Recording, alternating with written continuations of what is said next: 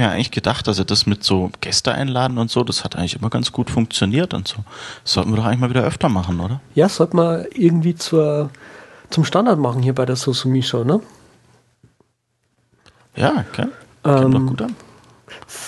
gerne würde ich irgendwie Programmierer einladen, damit mal ein bisschen mehr über solche Themen gesprochen wird, weil der Uli und ich ja sonst normalerweise immer über so einfache Dinge halt normalerweise reden, die, wo normale Leute noch hinterherkommen. Genau, ja. Hey du, ich, ich, ich kenne da wen. Vielleicht, äh, komm hier, äh, Moment mal. So, schalten wir mal den Raphael zu und schauen mal, ob der vielleicht ein bisschen was. Hallo, Raphael? Hallo? Ah, gut. Hallo, willkommen. Hallo. Woher kenne ich dich? Ich glaube, ich, ich wurde schon mal erwähnt in der Sendung. Vor vielen Folgen, oder? Kann das sein? Ah, bei, bei Itacard. Genau, ja, ja, ich erinnere mich. Ha. Genau. Hypercard, ja, das ist genau mein Ding. Programmierst du da wohl was? Nee, nee, nicht mehr. Nicht mehr? Ah, Ich glaube, wir haben jemanden, der dann noch ganz viel, ganz viel in, investiert an Zeit und an Interesse. Also, Aber ich glaube, das ist, das ist hart, oder? So mit Hypercard anzufangen. Ich glaube, wir, wir sprechen mal, ähm, erraten müssen wir ja nix. nee. Aber wir, wir könnten jetzt den Gast vorstellen. Unfehlbar. Also den echten Gast. Den könnten Hallo? wir mal, ja, den könnten wir nämlich mal über die, eigentlich könnten wir den vorstellen, oder? Bevor wir anfangen. Ja, aber bevor wir den, den Uli vorstellen, 276 Stunden, 8 Minuten und 20 Sekunden. Ja, das sind über zehn Tage. Uli, dem- ich muss das jetzt kurz erklären. Seit, weiß nicht, du, hörst du gerade noch zu, die Folgen? Äh, in letzter Zeit nicht, weil meine, äh, mein Pendel etwas kurzer geworden ist und ich jetzt nur noch ganz wenige Podcasts hören kann. Ah. Okay, ähm, genau, also irgendwie benutze ich die, die, die iPhone Clock, um halt zu, ne, die Stoppuhr halt, um halt zu checken, wie, wie lang die Sendung gerade ist. Und ich vergesse dann immer nach der Sendung die Stoppuhr auszumachen. Und jetzt seit zwei, drei Sendungen oder so habe ich mir, äh, sage ich dem Raphael dann immer, wie viele Stunden und Minuten seit der letzten Aufnahme vergangen sind. Spitze. Gut, ja. Ja, Uli, am besten stellst du dich vor, ich glaube, wir haben dich schon mal erwähnt im Zusammenhang mit Hypercard, aber das ist dann auch schon wohl zwei Jahre her. Ja, also ich heiße Uli Kusterer und äh, ja, ich bin ein Programmierer und äh, ja, ich mache, ich mach, dass euer Fernseher aufnimmt, äh, wenn ihr bei Super Mario in die Feuerpfütze fallt. Wie geil. Die absolut beste Beschreibung bisher. Ja. Der Fernseher nimmt auf, wenn Super Mario in die Pfütze fährt. Also das musst du jetzt erstmal erklären. Nee, wir haben äh, so im Moment das neue super top neue Ding heißt Video Capture. Okay. Das ist halt so ein, so ein äh, also Game Capture, sorry. Game Ähm, Capture, ja. Video Capture war das alte. Ähm, und dieses Game Capture, mit dem kannst du halt deine Xbox anschließen und dann kann der Mac da irgendwie aufnehmen und so, während du spielst. Und Mhm. dann kannst du so ein Let's Play auf YouTube hochladen oder so. Cool. Hm, das geht nur für die Xbox oder geht das für, für andere? Nee, das geht für Xbox, Playstation, iPad, alle möglichen Späßchen. ah, okay. Das ist irgendwie eine Box mit HDMI-Anschluss oder sowas. Ja, mit HDMI durchgeschliffen, sodass du es auf deinem Fernseher dann immer noch sehen kannst. Und äh, irgendwie Composite oder Component, einen von beiden haben wir auch noch und so, also verschiedene. Ah, cool. Und dann gibt es auch eine schöne Software für, vermute ich mal. Ja, ja. Ah, und da bist du dann wahrscheinlich. Ja, genau, die Software darf ich dann so im Großen und Ganzen schrauben. Ah, sehr schön. Ja, hört sich cool an. Ich spiele ja gerne irgendwelche Sachen. Ich auch, aber ich komme nie genug dazu. Ja, das ist das, das ist das andere. Ich kaufe immer Spiele und spiele sie dann nicht. Ja, genau Ja. so geht's mir auch. Das Das Backlog ist irgendwie, es ist so, je, je älter man wird, desto weniger Zeit hat man für Spiele, aber desto mehr Spiele hat man. Das ist diese, dieser Widerspruch in sich. Ja, ich habe Arkham Asylum gerade durch, jetzt ist schon Ar äh, noch nicht mal durch, jetzt ist schon Arkham City draußen. Mm, ja. Und der Mac hat es ja ein Jahr später gekriegt, also insofern hätte ich ja noch Zeit haben müssen. So ist das, ja. Ja, wir wollen aber auch heute über die, die WWDC quatschen, die Genau. irgendwie innerhalb von zwei Minuten, drei Minuten ausverkauft war. Äh, letzter Stand war 71 Sekunden. Wow. Ja, genau, irgendwas unter oder nahe an äh, zwei Minuten, oder? Da ist irgendwas Ja, sehr, sehr ja. kurzes. Ja, also es war echt, ich habe da so, ähm, Kollegin und ich saßen beide im selben Büro und haben beide versucht, ein Ticket zu schießen und ähm, ich habe es gerade so geschafft, weil Safari Autofill hat so nacheinander alles Zeug eingetragen und ähm, ich dann so, ja, ich habe es geschafft und sie so, "Hä, mein Ticket ist gerade aus dem Warenkorb verschwunden. Ach so. Wow. Ja. Das ist echt extrem. Also das ist wirklich eher wie ein Glücksspiel als irgendwas. Ich meine, die Sache ist einerseits genau Fairness Ticketvergabe, hast du jetzt irgendwie aufgeschrieben. Das ist halt schon irgendwo fairer, wenn man das vorher ankündigt und dann alle zu einem bestimmten Zeitpunkt den Zugang dazu haben, weil das halt letztes Jahr eben so war, dass die, die darauf gewartet haben, die sich irgendwelche Notifications oder was auch immer aufgesetzt haben, die haben dann natürlich ein Ticket bekommen, während die anderen das nicht mehr kriegen konnten, weil es nach, ich weiß nicht, zwei, drei Stunden schon ausverkauft war so und jetzt sind halt echt nur noch zwei Minuten. Mhm. Und das wird ja nicht besser so, das wird ja einfach so bleiben. Das Problem letztes Jahr war natürlich, es gab ja keine Ankündigung. Das heißt, wenn du zum Beispiel gerade auf einem Sechs-Stunden-Flug warst, du hattest keine Chance, Ja. äh, das irgendwie zu kriegen. Oder wenn du in der falschen Zeitzone bist und halt gerade geschlafen hast. So Sachen. Und das war halt so, die vorigen Jahre hat es immer länger gebraucht zum Ausverkaufen. Also es gab ja Zeiten, da hat Apple Leute noch bekniet, kauft doch noch ein Ticket. Und das ist natürlich schon lange jetzt vorbei. ne? Aber ja, ich meine, ja, und dann war es halt so in ein paar Monaten ausverkauft, aber immerhin noch vor der Konferenz alles weg. Und eben jetzt so die letzten Jahre war es halt echt krass und da war es halt, die haben halt nie vorher bekannt gegeben. Und dann saßt du halt da und hast einfach gesagt, so, die Tickets sind jetzt weg und ich saß währenddessen im Flugzeug. ja, weil ich glaube, vor zwei Jahren war das noch so, dass es irgendwie 90 Tage oder so gedauert hat, kann das sein? Also ich glaube, vor zwei Jahren war es noch länger. Ja, ja also ich, ich habe jetzt nicht die ganzen Zahlen im Kopf, aber Ja. es war so, äh, erst war es irgendwie so fast ein Monat oder sowas und ich glaube dann, ich glaube das kürzeste war dann irgendwie sowas wie, waren es sechs Tage oder irgendwie sowas in der Richtung und dann waren es halt nur noch Stunden und jetzt Ja. halt Minuten. Aber Und das war halt, da als es schon die Stunden waren, war halt das Problem, also ganz Asien hat es nie mitbekommen. Beziehungsweise war es, glaube ich, auch an der West Coast zu dem Zeitpunkt äh, irgendwie 5 Uhr morgens oder sowas. Ich weiß es nicht mehr. Ich glaube, das war Ja. auch das Problem, dass die, die ganze West Coast nämlich die Tickets auch nicht bekommen hat oder die halbe zumindest, weil die einfach gerade nicht wach waren. Die sind irgendwie drei Stunden später aufgestanden. Krass. Hm. Ja, aber das Ja, ist jetzt also- schon, also wo kann sie jetzt noch hinführen? Ähm, ich meine, die können ja jetzt nicht die, die, auf die nächste Zeit einfach immer so weitermachen. Die, ich meine, dass sie vielleicht die, die, die Venue nicht ändern wollen, das ist ja okay. Aber wie kriegen sie das gebacken, die Äh, Leute ich dahin meine, wenn zu kriegen? Also, Ja. Also ich meine, du hast ja, ich glaube, das Limit von Moscone sind was, 5200 Leute. Ja. Und das ist natürlich, wenn du überlegst, wie viele registrierte Entwickler es gibt und sowas, da, das ist natürlich ein, ein, ein, ein, ein Bruchteil. eben. Also ich meine, ja, also ich meine, Apple gibt, glaube ich, 270.000 an, an iOS-Entwicklern. Hm. Dann noch irgendwie, weiß ich nicht, 10% davon noch zusätzlich irgendwie Mac-Entwickler. So um die 300.000. Ich meine, viele kannst du wahrscheinlich dann davon wieder wegnehmen, weil die einfach nur einen Account haben, um was weiß ich, Zugriff zu Beta-Versionen zu haben oder was auch immer.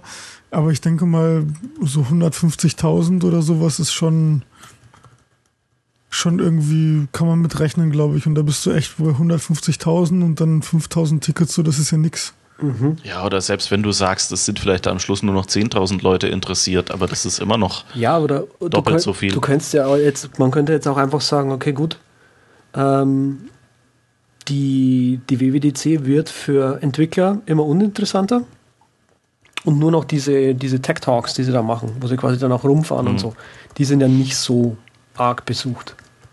ja, es, es scheint ja auch so, als wären die Tech Talks, die haben sie ja eingeführt, als es zum ersten Mal so, so bizarr schnell ausverkauft war.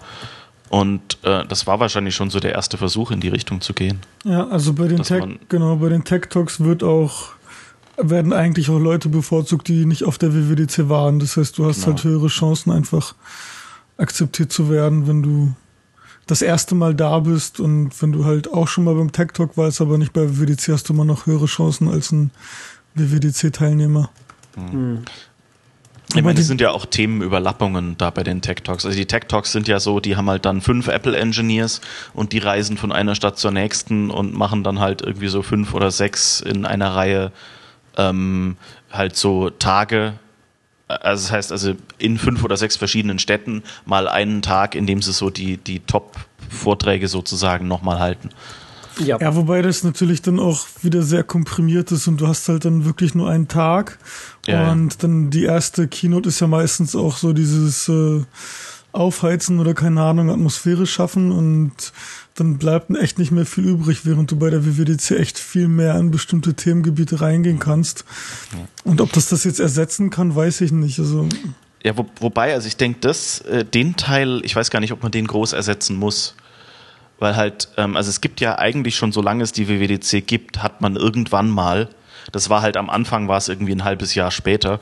Und inzwischen ist es so, dass du es eine Woche nach der Konferenz, war es glaube ich das letzte Mal, hast du ja Videos gekriegt, in denen die ganzen Vorträge aufgezeichnet waren, sodass du sie dir dann nochmal anschauen konntest. genau, also sie versuchen das ja gerade über diese Videoschiene so ein bisschen abzufedern, ne? Weil sie, le- weil sie quasi über die letzten Jahre, wo sie gemerkt haben, okay, es kommen immer mehr Leute, haben sie quasi angefangen, die Videos immer schneller rauszubringen. Und jetzt dieses Jahr wo haben sie ja gesagt, dass sie die Videos quasi schon während der WWDC veröffentlichen. Ja, wobei ich bei den Videos die selber die Erfahrung gemacht habe, ich lade die immer runter, habe vor mir die anzugucken, aber ich komme einfach nie dazu, um mir zu sagen, so okay, jetzt interessiert mich das so sehr, dass ich mich da jetzt irgendwie zwei Stunden hinsetze und Du- mir diese Session angucke. Ich, ich mache das einfach nie. Du meinst also, der Lerneffekt ist nicht so groß, wenn man nicht hingeht. Genau, weil ich es dann einfach nicht benutze. Also ich sage mir immer, klar, du willst, willst dir das angucken, weil das neue Technologien sind oder du einfach mehr lernst zu einem bestimmten Themengebiet, aber ich komme einfach dann nie in diese Situation rein, wo ich sage, okay, jetzt habe ich wirklich mal zwei Stunden, dass ich das mache, weil ich dann viel mehr irgendwie gleich in, in die Dokumentation reingehe oder so. Ja, das habe ich von vielen Leuten gehört. Aber ich meine, ich, ich mache es jetzt auch nicht so, dass ich dann nachher mich hinsetze und die ganze WWDC nochmal durchhöre. Aber ich habe eigentlich immer noch so irgendwie drei, vier Sessions oder sowas zumindest gehabt, wo ich gesagt habe, hm, das Thema habe ich komplett verpasst während der Konferenz, da schaue ich nochmal rein. Oder eben Ja, so, andererseits eben, wenn es irgendeine neue Technik ist und ich mit der arbeiten muss und ich einfach feststelle, irgendwas fehlt mir da noch. Also einfach, wenn ich anfange damit zu arbeiten und sage, das holpert irgendwie. Und dann gehe ich halt nochmal hin und höre mir zumindest die Grundlagensession oder sowas zu dem Thema nochmal an und, und stelle dann fest, ah, okay, da haben sie gesagt, worum es äh, hauptsächlich geht und äh, diese Befehle sind gar nicht für das, was ich dachte oder was auch immer. Das ist immer ganz informativ eigentlich. Also ich, ich benutze es schon. genau, also ich wollte gerade sagen, also für mich persönlich, ich verfolge diese äh, Tech Talks an sich auch nicht so arg, aber ich kann nicht, ich gehe ja nicht hin. Aber es ist gut, äh, nachschauen zu können. Also derjenige, der mich am meisten interessiert hat bisher, war der über, wie man Webseiten, vom letzten Jahr war der, wie man Webseiten äh, Retina-fähig macht. Mhm. Ja, aber also ich finde es als Referenz, wie du schon sagst, ziemlich gut. Also, dass man Also ich mal- meine, klar ist natürlich eine gute Textreferenz immer besser als ein Video, aber halt gerade für Einführung in ein neues Thema ist oft ein Video besser als eine Textreferenz. Ja, also das, das, was ich immer geil finde bei den Videos, ist einfach, dass du meistens ja den Ingenieur, der an der bestimmten Komponente gearbeitet hat, hast. Und dann weißt du einfach, wieso eine bestimmte API so ist, wie sie ist. Oder was einfach die Gedanken dahinter sind. Weil bei einer Textreferenz siehst du die Schnittstelle, okay, das ist so. Aber wieso das so ist, klar, das kannst du dir denken. Wenn es eine richtig gute API ist oder eine einfache API, dann, dann ist das völlig in Ordnung. Aber wenn es dann ein bisschen komplexer wird, dann hilft es echt enorm zu wissen, wieso der Mensch das so gemacht hat, der sich das ausgedacht hat. Und es gibt halt oft Fälle, wo irgendwas ist, was aussieht, äh, wie das, was du haben möchtest. Und dann stellst du fest, ach nee, das ist für was ganz anderes gedacht. Da gibt's halt nur eine thematische Überschneidung. Und das erklärt dann dir auch sofort, warum jetzt für deinen Verwendungszweck diese API so was von, von äh, behindert ist, also, also irgendwie von wie sagt man politisch korrekt, Entschuldigung, ähm, einfach von, von, von äh, äh, widersinnig ist. Mhm. Ähm, ja, also ich habe aus Erfahrung einfach auch gemerkt, so wenn man irgendwann an dem Punkt angekommen ist, wo man das Gefühl bekommt, dass man gegen die API codet, dann macht man meistens was falsch. Ja, ja. Ich meine, man hat immer solche Situationen, dann machst du was, fängst was an und dann merkst du irgendwann dann ab einem bestimmten Punkt auch, also irgendwie wird das jetzt aber komplizierter, als es eigentlich sein muss und dann ist meistens der Punkt, wo ich sage so, okay, nee. Ja, aber um auf das Thema zurückzukommen, also ich, ich persönlich habe ganz ehrlich keine Lösung für, für die WWDC. Also ich meine, es gibt die Alt-WWDC, die immer parallel dazu stattfindet. Braucht man kein Ticket für, ist halt immer schön in der Umgebung, das ist eine richtig gute Sache. Also Alt-WWDC zur Erklärung ist so eine ähm, äh, praktisch eine, wie soll man sagen, eine Gegenveranstaltung, die hauptsächlich dafür gedacht ist für Leute, die kein Ticket mehr bekommen haben. Das gibt es so seit ein paar Jahren, das machen die von Amsterdam. Genau. Ähm, mhm. Mike. Mike und Judy genau organisieren genau. das und machen auch noch mit ganz, ganz vielen anderen Leuten zusammen. Ja, es gibt halt da auch mittlerweile, glaube ich, Präsentationen, die parallel dann zur WWDC laufen. Mhm. Und das ist. Die haben auch immer lustige Vorträge. Also ja. letztes Jahr waren auch gute, gerade so über Indie-Sachen, die man bei Apple weniger hört. Also so, wie schmeiße ich meine eigene Firma und wie mache ich meinen eigenen Support und das so. Das ist ja gerade oh, so ein Modi-Thema, ne? ja, das, also ich meine, da, das war halt so das letzte Mal, wo ich da war. Das sind jetzt, glaube ich, auch schon zwei Jahre her. Oder eines zumindest. Ja, aber so die Sache ist einfach WWDC abschalten und alles auf die alt WWDC schieben, das geht ja auch nicht. Also ich, ich, ich nee, weiß nee, einfach, was, also hier Daniel Jelkut hat vorgeschlagen, WWDC komplett weg, nur noch online zu machen, quasi das ganze Jahr über. Weiß ich nicht, finde ich jetzt auch irgendwie nicht so. Wie das ganze Jahr über? Ja, sozusagen, dass es einfach dauerhaft äh, neue Materialien gibt, neue Videos, dass du halt einfach, dass so eine Infrastruktur online aufgebaut wird, wo du auch miteinander kommunizieren kannst und auch mit Apple-Entwicklern und sowas. Also, Eben, also das, aber ich finde es auch nicht praktikabel, so das ersetzt einfach keine Konferenz mhm. und aber ich, ich weiß auch nicht, was die machen sollen. So, die haben halt das, das eine Problem ist, ist der Ort. Okay, da kann man vielleicht irgendwie jetzt abwarten, bis sie da deren eigenes äh, Spaceship bauen und da können die dann vielleicht irgendwie doppelt so viele Leute einladen, löst das Problem halt halb.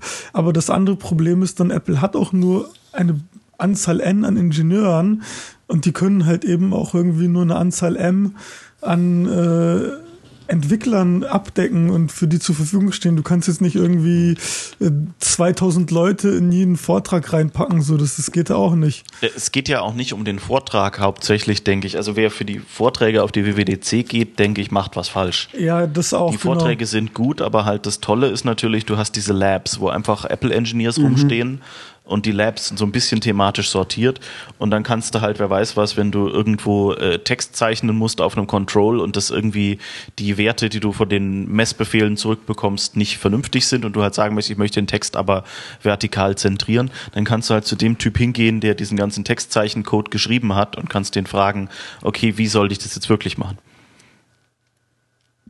Und das ist natürlich was, was du sonst nicht machen kannst. Gerade wenn du ein, äh, zum Beispiel ein großes Programm hast, in dem vielleicht auch Code drin ist, der nicht von dir ist und dem du niemandem geben darfst, dann kannst du ja nicht einfach ein DTS-Incident äh, aufmachen und denen deinen Programmcode schicken und sagen, hier, ähm, äh, findet ihr mal raus, warum es nicht geht. Aber eben, wenn du auf die WWDC ins Lab gehst, kannst du den deinen Laptop hinstellen und kannst sagen, hier ist der Crash, den ich kriege.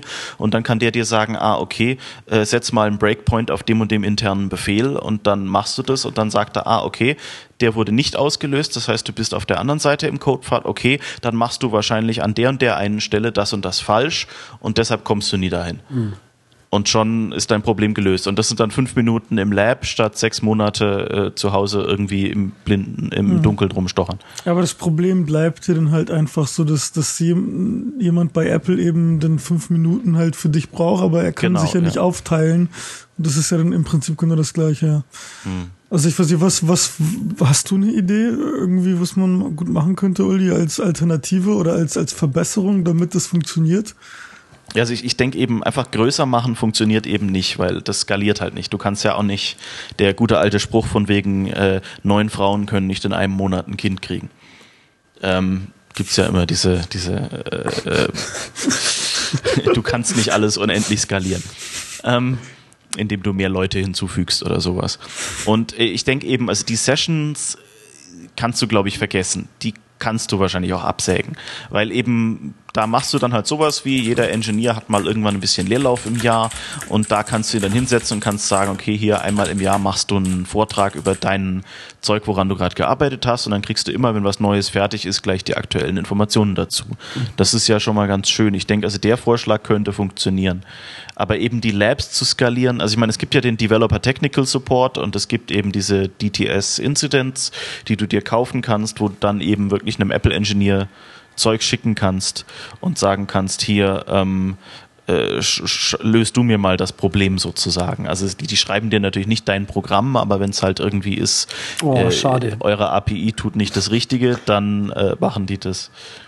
Ähm, und ich denke, das könnte man wahrscheinlich schon ein bisschen ausbauen. Und ich, ich befürchte halt, so, so gut die WWDC auch ist, wenn man halt nur 5000 Hanseln ist und das Glück hat, ein Ticket zu bekommen, vermute ich, dass es für die Allgemeinheit und, und, und damit es großflächig verfügbar wird ähm, und bleibt, verfügbar bleibt, ähm, wird man es wahrscheinlich so machen müssen, dass man irgendwie DTS ein bisschen ausbaut.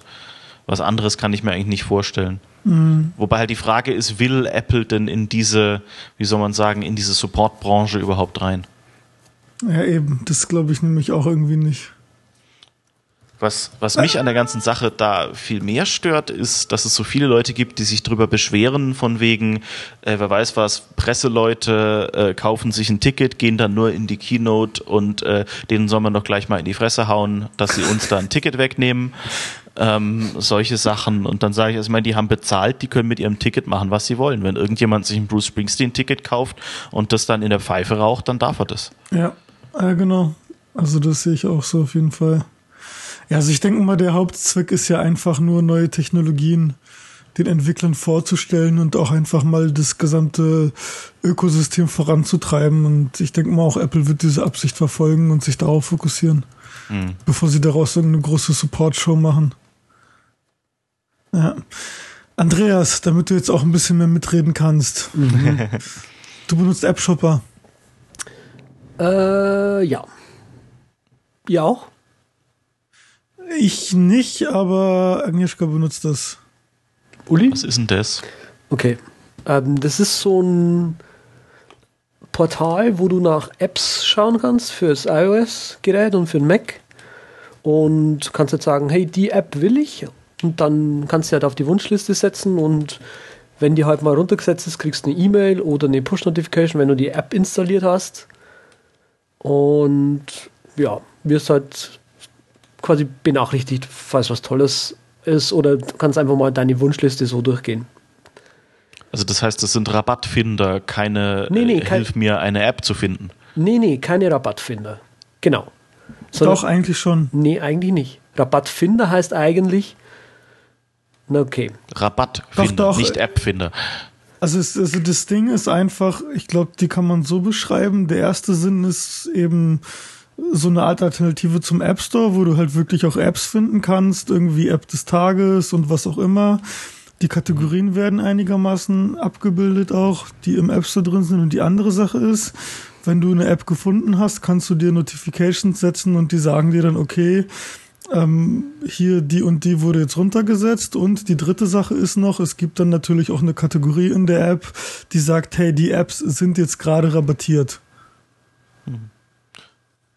Also ich meine, da eine App, da neue Apps zu finden eh schwer ist und die Suche im App Store einfach nur doof ist, ähm, klingt das sehr interessant.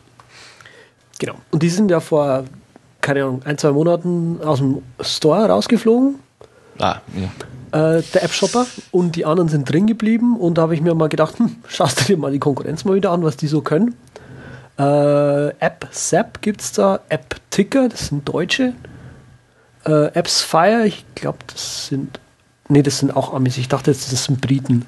Und dann gibt's ja, dann gibt's halt noch so eine ja, App Advice, die da halt nicht so wirklich dazugehören, aber App Advice habe ich jetzt hier mit reingeschrieben, weil das Coole an der App an App Advice ist, die haben so App Roundups. Also da geht es mir persönlich eher so um, wie findet man denn Apps? Da glaube ich, können wir später gleich noch was dazu sagen. Genau. Mhm. Ähm, ach ja, es gibt noch Dings. Ähm, Namen vergessen. Ich suche dann gleich noch raus. Genau, alle mal wieder angeschaut. Äh, mehr oder weniger schrecklich. Äh, das Schöne an AppShopper ist halt, dass man zusätzlich noch eine Webseite hat, wo man draufschauen kann. Das bietet dann von den ganzen Vieren jetzt nur App-Ticker noch. AppsFire und AppSap wollen tatsächlich nur, dass man ihre iOS-App benutzt. Was auch genau der, das, der Nachteil ist an beiden. Äh, die zeigen zwar auch Mac-Apps an, aber ja, halt, du kannst von deinem iOS-Gerät halt keine Mac-Apps kaufen. Das geht nicht, wer es noch nicht mitbekommen hat. Äh, die schicken dir dann irgendwie eine E-Mail zu, glaube ich, und dann kannst du es halt trotzdem am, am, am Mac über ihren Affiliate-Link kaufen. Ähm, mhm.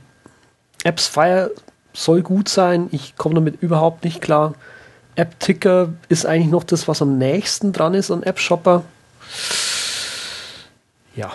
Also, wobei man sagen muss, App-Shopper funktioniert, glaube ich, noch, wenn man das hat. Ja, ja, schon. Und jetzt inzwischen gibt es die App ja auch wieder. Ah, okay. Also wozu ich App-Shopper benutze, ist, ich habe mir irgendwie in, in meiner Suche einen Shortcut festgelegt, App, und dann gebe ich den App-Namen ein so wie man das in Alfred auch machen kann, wahrscheinlich, Andreas. Und dann gucke ich einfach, ähm, wie alt ist die App, wie oft kamen Updates raus. Das ist halt für mich auch so ein Indikator, wenn ich sehe, die App ist irgendwie drei Jahre alt und da gab es halt noch kein einziges Update oder mal ein Update einen Monat später. Und äh, ja, ist halt irgendwie so. Und dann, dann kann ich sehen, okay, das lohnt sich jetzt oder der Entwickler hat die App einfach komplett äh, fallen gelassen, so der macht da nichts mehr. Hm. Ja, das, ja, es gibt ja so viele, ähm, es gibt ja noch viel mehr solche Portale, wo du dann auch nachschauen kannst, wo es mehr, es mehr Entwicklerinfos gibt, also äh, wie rankt die App und so weiter, aber das, das wollte ich jetzt hier nicht mit reinnehmen, obwohl die eigentlich auch noch ziemlich interessant sind. Also das, was ich noch vielleicht vorher äh, besprechen wollte, ist einfach, dass ich das interessant finde, dass Apple ich, also ich weiß nicht, was Apple da macht mit den, mit den ganzen Apps, weil die Stellungnahme war ja irgendwie vor ein, zwei Monaten, okay, wir nehmen jetzt alle diese Apps raus, weil sie irgendwie eine Alternative zu dem App Store sind. Und ich weiß nicht, was da der Grund ist, dass sie den, den Benutzer irritieren oder was auch immer. Ich meine, wahrscheinlich hat Apple selber vielleicht Befürchtungen, dass eine der Apps so mächtig wird, dass sie den App Store als Default-Lösung ersetzen wird, sodass der App Store wirklich nur noch dazu da ist, um irgendwie die äh, Transaktion durchzuführen und die App runterzuladen. Und ich weiß nicht, was dahinter steckt, einfach hinter ja, diesem, schon. hey, wir verbieten jetzt die Apps. Aber ich meine, das Geschäftsmodell von allen Apps ist ja ganz einfach, äh, Referral-Links. Das heißt, die kriegen dann irgendwie 5% oder was auch immer von jedem App-Kauf. 10. 10 oder was auch immer, ja. Also von dem 30% Cut, den quasi Apple bekommt, bekommst du nochmal irgendwie 10 oder so. Hm. Ich nehme an, die werden sich wahrscheinlich sagen, warum sollen wir den Leuten diese 10% zahlen, wenn, wenn die doch eh schon auf dem iPhone sind und äh, da eh über unseren App Store gehen können. Ich denke, das ist in dem Fall, also haben, sie haben viele Sachen gemacht, wo sie gesagt haben, äh, hier, ähm, da wollen wir nicht irgendwie Leute bezuschussen. Oder Amazon macht es ja genauso. Die haben ja auch an einigen Stellen plötzlich gesagt, nee, warum? Äh, da, da haben wir eine eigene App, da wollen wir gar nicht, dass irgendjemand anderer unsere Services benutzt und so. Ja.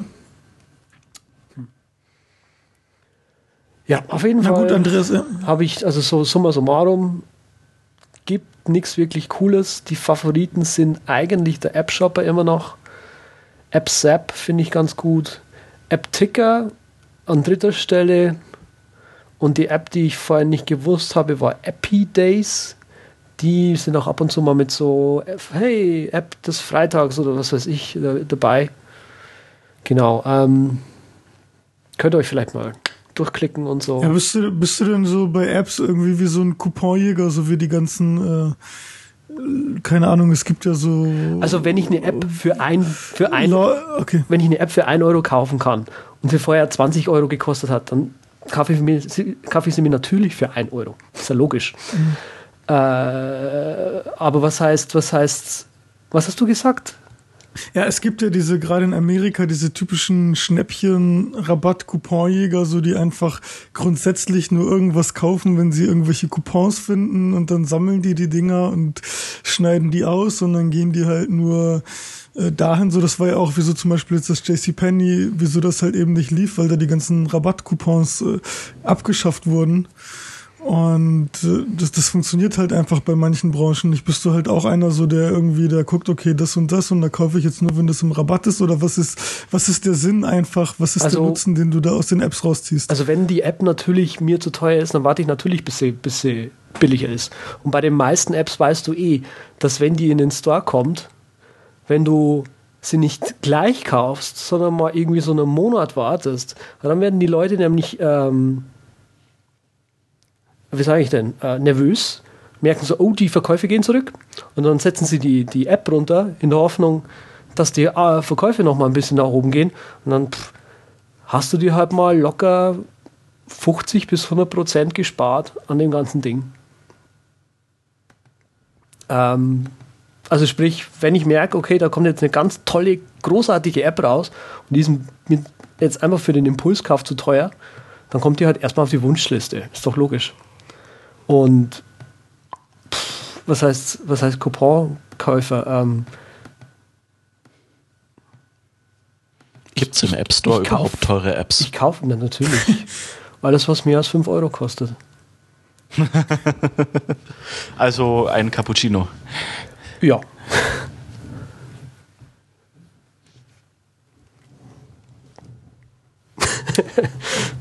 Oh, Buzzkill. Ich merke schon. Olli, wie, wie kommst du an neue Apps ran oder, oder bist du überhaupt, lädst du gar keine Apps oder wie auch immer, weiß ich nicht. Du bist wahrscheinlich eher der hardcore alte Mac-User und dieses ganze, dieses ganze neue moderne Zeug so, das ist ja alles irgendwie viel zu blöd. Also ich krieg halt viel einfach mit von, ich, weiß, ich ich bin ja mit vielen Entwicklern befreundet, insofern kriegt man natürlich mit, wenn die irgendwelche Apps machen. Sonst prügel ich mich so durch die ersten vier Ergebnisse von Apples Suchfunktion und alles, was weiter hinten ist, sage ich mir, nee, jetzt Zeit swipen will ich nicht mehr. Ähm, oder halt google nach irgendwas und wenn ich darüber stol da über eine App stolper, aber also alles ziemlich, ziemlich viel Handarbeit, da irgendwelche Apps zu finden. Ja, ich finde den App Store ziemlich langsam. Ja, ja. Seit iOS 6, glaube ich, ist der so ätzend langsam geworden. Der Kategorie-Button, der funktioniert erst irgendwie nach fünf Sekunden. Wisst ihr, der oben links immer, der, wo man die Kategorien anwählen kann. Achso, da wo man, wo man inzwischen fünfmal drauf tippen muss, bis, Ja, bis man's genau. richtig Bis hat.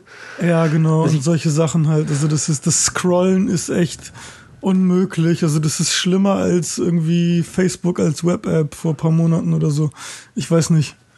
Also Podcasts natürlich sind auch eine gute Quelle für Apps. Ja. Ja. Ebenso wie hier, wenn Leute halt dann einfach mal empfehlen, was sie benutzen. Ja. Aber eben, also die, die, mein größtes Problem sind halt diese komischen Karten, die sie jetzt eingefügt, äh, eingeführt haben, wo du halt immer nur eine App auf einmal siehst. Anstatt dass du einfach mal eine Liste runtergehen kannst und sagen kannst, okay, der Name hat schon mal überhaupt nichts mit dem zu tun, was ich suche. Ja. Das geht halt schon nicht und das ist natürlich dann doof. Da hast du dann echt, kriegst du einen Daumenkrampf, um die alle durchzuschalten. Ja. Ja, aber ich möchte über dieses Thema nicht länger reden als unbedingt nötig. Trauma. Ähm, genau, Apps finden, App-Advice finde ich ganz gut, weil die halt solche Roundups haben, so irgendwie. Also man kann so sagen, was weiß ich, Yoga-App oder so und dann kriegt man die halt aufgelistet mit einer Review von App-Advice. Ja, ist das nicht, ist das nicht die App, die auch Video-Reviews hat? Hm, weiß ich gar nicht, ob die Videos Review. Äh, bei manchen, glaube ich, bin ich mir fast sicher, dass welche dabei sind, aber ich weiß jetzt nicht, ob die in der, in der App mit drin eingebacken sind. Was auch cool ist an AppAdvice, die haben dann quasi so. Ähm, die App kostet übrigens horrend viel Geld. Wie zwei oder drei Euro. Oh, Also, das wäre jetzt noch Impulskauf-Kategorie. Alles, was drüber geht, ist nicht mehr Impulskauf. also ich muss, ich muss in App-Shopper gucken, ob App-Advice irgendwann mal runtergesetzt wird. Kannst du machen, genau. Warte mal.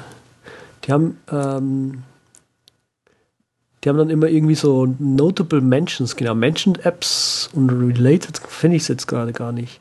Die haben genau App Guides haben die. Und da haben die halt irgendwie so drei Kategorien, so die, die absoluten Standards, die man in dieser Kategorie haben muss, so die, die ein bisschen mehr können als der Standard und die Apps, die kannst du ja noch anschauen, die sind auch total cool und irgendwie gehören die zu dieser Kategorie dazu. Also was mir schon wahnsinnig helfen würde, wäre, wenn man einfach einen App Store ohne Spiele hätte, wenn man das einfach kategorisieren könnte. Ja. Das wäre für mich echt so richtig geil. Also wenn man einfach auch diese Top-Charts hätte und so, gut, das ist jetzt irgendwie Segen und Fluch zugleich, aber wenn man da einfach die Spiele rausfiltern könnte oder halt nur die Spiele anzeigen könnte, so wie das im, im Google Play Store geht, im Google Play oder wie auch immer das heißt, dann wäre das echt schon toll. Ja. Genau, die zweite, die ich da noch rennen möchte, ist Discover. So, fertig. Nächstes Block, äh, nächster Block. Nächster Block. Oh. Welcher Block denn, Uli? Das ist eine schöne Überleitung. Ja, also ähm, genau, Blocks war ja mal ein schönes Thema, das wir angedacht hatten. Also äh, für die, die nicht so viel programmieren, wie wir das jetzt tun, ähm, beim Programmieren gibt es ja Funktionen. Also das sind im Prinzip, äh, wie soll man sagen, eine Einkaufsliste von Befehlen, die dann eins nach dem anderen ausgeführt werden. Und da kannst du praktisch dann aus, aus den äh, sehr einfachen Befehlen, die das System dir zur Verfügung stellt, komplexere machen. Und es gibt eben auch sogenannte Blocks, was im Prinzip heißt, du definierst dir einen Befehl, ähm, der aber, den du behandeln kannst, als wäre er Daten und den du mitten rein praktisch schreibst. Also normalerweise werden Befehle immer so einzeln definiert und dann kannst du in einem von den Befehlen ja einen anderen aufrufen. Und eben Blocks haben den Vorteil, dass die praktisch innerhalb eines anderen, einer, innerhalb einer Funktion definiert werden können und dass du eben sagen kannst, wer weiß was, zum Beispiel, was sehr beliebt ist, ist ja diese For-Each-Geschichte. Also, dass du sagst, ähm, ich habe hier ein Array und für, für jedes von den Elementen in dem Array führ bitte diesen Block aus. Und dann kannst du halt so Sachen machen, wie zum Beispiel, äh, wenn du jetzt eine, eine Liste von, von äh, Einkäufen ähm, die, die Summe die, die, an Geld, die du jetzt ausgegeben hast, berechnen möchtest. Dann kannst du halt einfach einen Block machen, der immer Summe plus Preis des aktuellen Items macht. Und so kannst du also praktisch, klar, das wird man auch einfach mit einer Schleife machen, aber mit einem Block kann man dann eben relativ einfach und komplex was machen. Und die eigentliche Schleife, die kann in einer optimierten Art innerhalb deiner Array-Klasse oder sowas halt definiert sein. Und da denkt man sich halt eigentlich, na gut, Blogs sind doch eigentlich nichts Tolles. Und was ich eben von einer Weile gefunden habe, weshalb ich Blogs inzwischen so unheimlich genial finde, wo ich vorher immer nur gegähnt habe und gesagt habe, ist halt irgendein so neumodischer Kram, brauchen wir nicht, ähm, ist, wenn du Netzwerkanfragen machst. Also wenn du ein Netzwerkprotokoll hast, wo du dann erstmal an eine Webseite ähm, hier, ich rufe die und die Seite auf, übergebe die und die Zusatzinfos und dann gibt er mir eine Antwort zurück und dann schicke ich, wenn ich die Antwort habe, den nächsten Befehl und das ist ja so, das machst du ja auf dem Mac mit einer NSURL-Connection, also mit einer Klasse, der du einfach sagst, hier, ähm, ruf die Adresse auf und ruf mich dann später zurück, wenn du fertig bist. Und das ist halt immer ganz doof, weil das heißt, du hast dann ähm, immer einzelne ähm, äh, wie heißt ähm, du hast dann immer einzelne Befehle, die immer nur einen, den Übergabepunkt zwischen zwei Requests praktisch enthalten. Und das kann man dann nicht gut runterlesen. Ja. Und dagegen, wenn du eben Blöcke machst, kannst du so machen, dass du praktisch ähm, den einen Befehl hin, also, also schreibst, hol mir die Adresse und wenn der zurückkommt, dann mach den folgenden Block und im folgenden Block steht dann gleich der zweite Request drin und der hat dann auch wieder einen Block, wenn er fertig ist. Und in den kannst du den dritten reinschreiben und dann ist es zwar ein bisschen verschachtelt, aber du kannst es einfach so wie einen Befehl von oben nach unten runterlesen, eben als wäre es synchron. Also es würde das Zeug wirklich so einfach eins nach dem anderen durchgearbeitet. Und ähm, dass, dass das eigentlich so ist, dass äh, zwischen dem Aufruf, die Webseite zu holen und dem Blog äh, vom System ähm, dass dazwischen drin eben eigentlich gar nichts, äh, dass, dass du da gar nicht Kontrolle hast, sondern dass das einfach das Betriebssystem fröhlich da Datenbytes aus dem Internet runterholt, das sieht man dann dem Code gar nicht so richtig an. Okay, du hast jetzt schon ein paar Themen angeschnitten. Also das, das bei den Netzwerken so, das beantwortet jetzt die Frage, die ich habe, schon so halb, weil da ist es halt wirklich besser, übersichtlicher. Mhm. Aber ähm, gerade wenn wir jetzt auf dieses For Each Beispiel zurückkommen, da wäre jetzt meine Frage einfach gewesen, so ja, wozu brauche ich die, wenn die alles irgendwie abstrakter machen? Und, und was bringen die mir dann, wenn ich dann einfach auch eine For Each Schleife verwenden kann? Ja, also der also halt beim, bei ein, einer der Vorteile ist zum Beispiel, eine Schleife ist ja wirklich sequenziell. Das heißt, es läuft auf einer CPU und er macht erst das erste Element, das zweite Element, das dritte Element. Wenn dir jetzt aber die Reihenfolge, in der diese Elemente da aufaddiert werden, egal ist, dann kannst du eben zum Beispiel einen, einen For Each machen, das parallel läuft. Das heißt, wenn ich vier CPUs habe, dann kriegt die erste CPU addiert das erste Item dazu, die zweite CPU das zweite, die dritte CPU das dritte, die vierte CPU das vierte. Und dann bist du natürlich viermal so schnell fertig.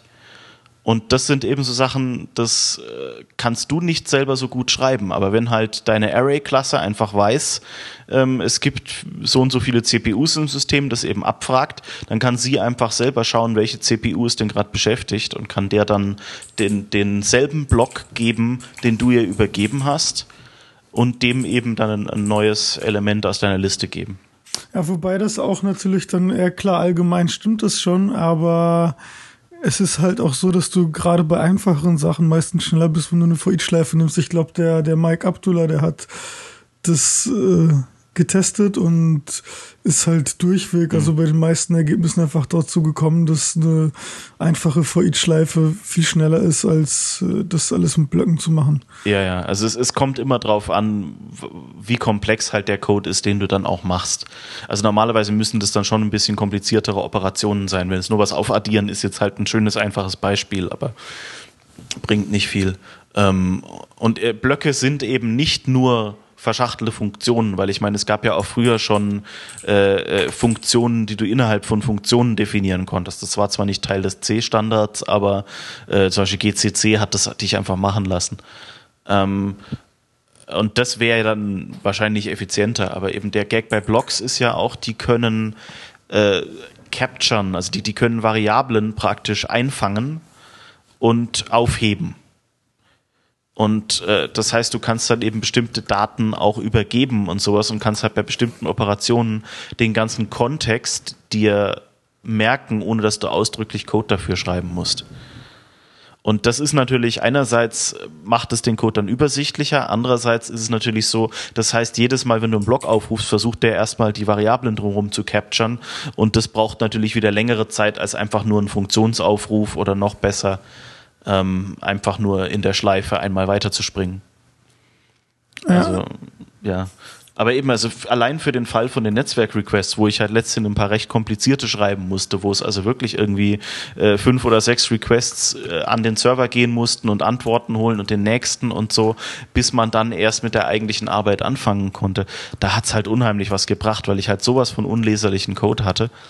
Und vor allem, ähm, also da ist ja dann immer noch das Problem, du hast ja dann praktisch in dem äh, Ich bin jetzt fertig Block vom ersten Aufruf steht ja dann praktisch ein zweiter Aufruf, der nochmal einen Ich bin jetzt fertig Block hat.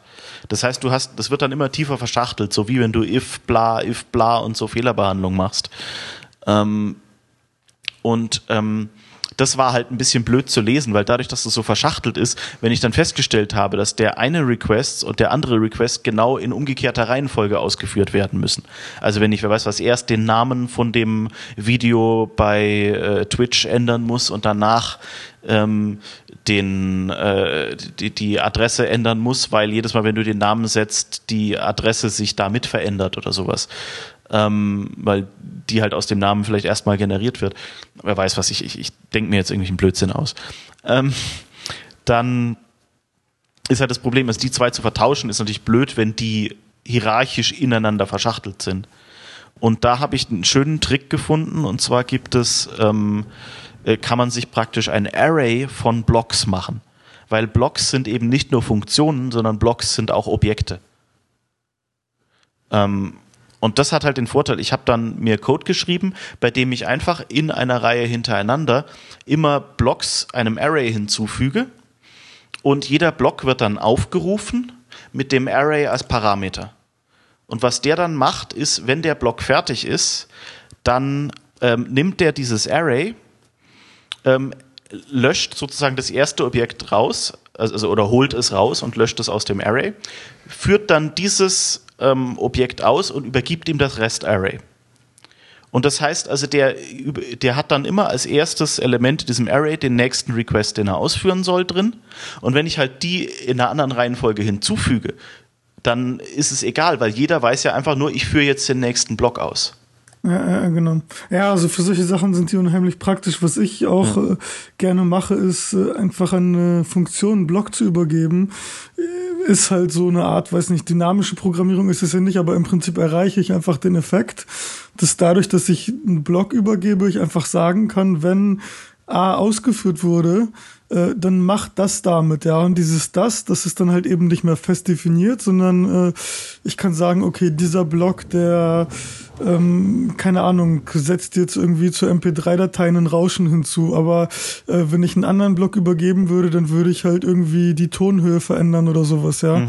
Und genau, und das dafür finde ich Blöcke richtig interessant. Ja. Ähm, was, was halt auch noch ist, ähm, Blöcke versus Delegates habe ich jetzt aufgeschrieben. So, da muss ich halt sagen, ich meine, du kannst halt im Prinzip anstatt des Delegate-Muster, wo du einfach eine zweite Klasse hast, die zweite Klasse hat dann eben äh, das Delegate, dann initialisierst du das mit dem Delegate, dann äh, musst du halt noch das Protokoll hinzufügen und dann äh, führst du halt auf eben dem Delegate, der diesem Protokoll entspricht, dann eben diesen und diesen Selektor aus ähm, ist halt ziemlich viel Overhead eigentlich. Und wenn du einen Block nimmst, dann sagst du einfach irgendwie, okay, machen wir das mit diesem Block, so wie das eben auch bei der Netzwerk-API äh, funktioniert. Und dann geht das eigentlich ohne viel Overhead. Mhm. Aber ich muss halt sagen, dass ich in, in vielen Fällen einfach dann doch sage, okay, naja, ein Block macht Sinn, wenn es halt wirklich was Kleines ist, aber wenn dann halt doch wieder ein bisschen dahin zu kommen, dann bevorzuge ich das klassische Delegate-Muster. Hm. Ja, der, der Vorteil am Delegate ist halt, dass er formaler und, und übersichtlicher definiert ist. Das heißt, wenn du neu in den Code reinkommst, dann siehst du praktisch, okay, dieses Objekt schickt die und die Delegate-Meldungen äh, zurück. Also ähm, weißt du, ähm, was dieses Objekt kann. Und das war's dann. Dagegen halt, wenn du einfach einen Block ausgeführt kriegst, das ist halt eher sowas wie, wenn es dir nur darum geht, ich bin jetzt fertig und mach du jetzt das nächste was, was auch sehr schön ist bei Blogs, ist ja, ähm, wenn du eben mehrere Sachen gleichzeitig machen kannst, weil du hast ja normalerweise nur einen Delegate. Das heißt, wenn du ein Objekt hast, das mehrere Klienten haben kann, dann kannst du ja nicht jedes Mal den Delegate ändern oder sowas. Und wenn halt mehrere Requests zum Beispiel gleichzeitig laufen können in deinem Objekt, dann kann es trotzdem nur einen Delegate haben. Ja. Dagegen, wenn du bei jedem Request, den du schickst, gleich einen Block als Parameter übergibst, gibst, dann kann der dann weiß dieser Block natürlich immer, wer den Request ursprünglich geschickt hab, hat und an wen es sich zurückmelden muss. Ja. Aber ich meine, im Prinzip ist das natürlich dasselbe, das kannst du auch mit einer Callback-Funktion machen. Ja, okay. Bloß eben, dass du dir beim Block halt diesen Parameter sparst, indem du dann noch übergibst, äh, wer weiß was, äh, noch irgendwelchen Kontext oder sowas, dass du noch ein anderes Objekt weißt weil du ja, in der Funktion keinen Self-Pointer hast. Ja, genau, genau. Was hältst du eigentlich von Success-Blocks? Ich weiß nicht, ob du weißt, was ich meine.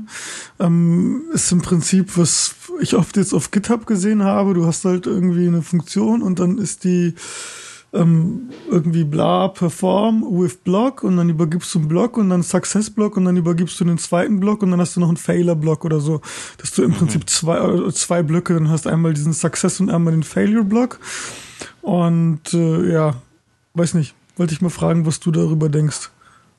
Also im Prinzip, ich denke, es ist ein, ist ein gutes Designmuster, was ich in der Regel eher mache, weil bei mir in den meisten Fällen der Code für äh, Failure oder Success, also Erfolg oder Misserfolg, entweder ist es so, dass bei Misserfolg einfach heißt, okay, hör auf, du kannst nichts weiter machen, es hat einfach nicht geklappt.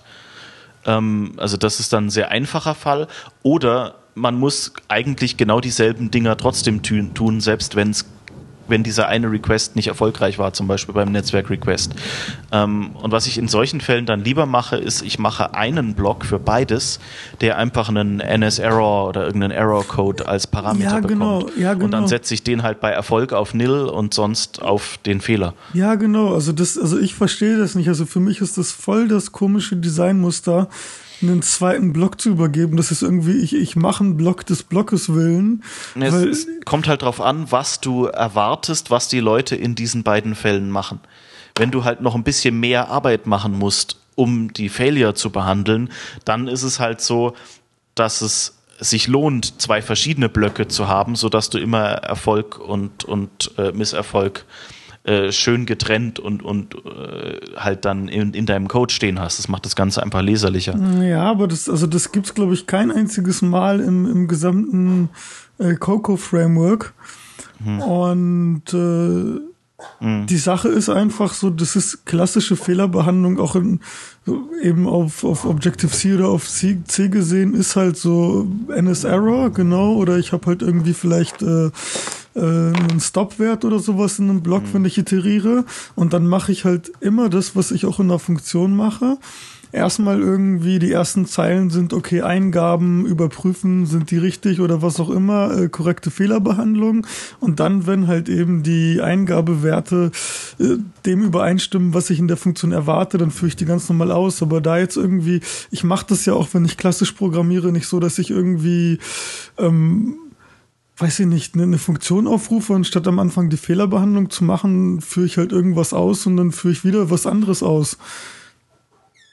Dass ich da irgendwie das aufsplitte nochmal auf zwei Funktionen, auf eine, eine Success-Funktion und auf eine Failure-Funktion oder sowas. Sondern ich behandle ja erstmal die Fehler und erst wenn das okay ist, dann mache ich weiter.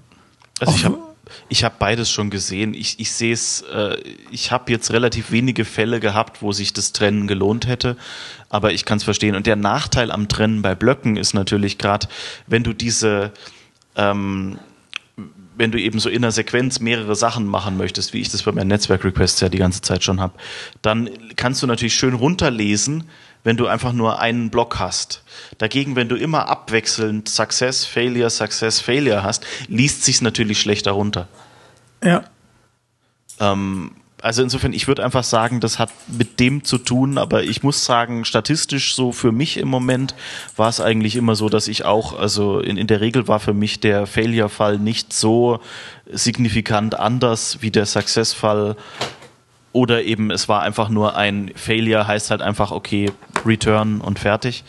Ähm, und deshalb äh, würde ich also auch äh, in der Tendenz eher sagen, übergib einen Block mit einem Fehlercode oder sowas oder einem Success Boolean. Mm, mm, ja.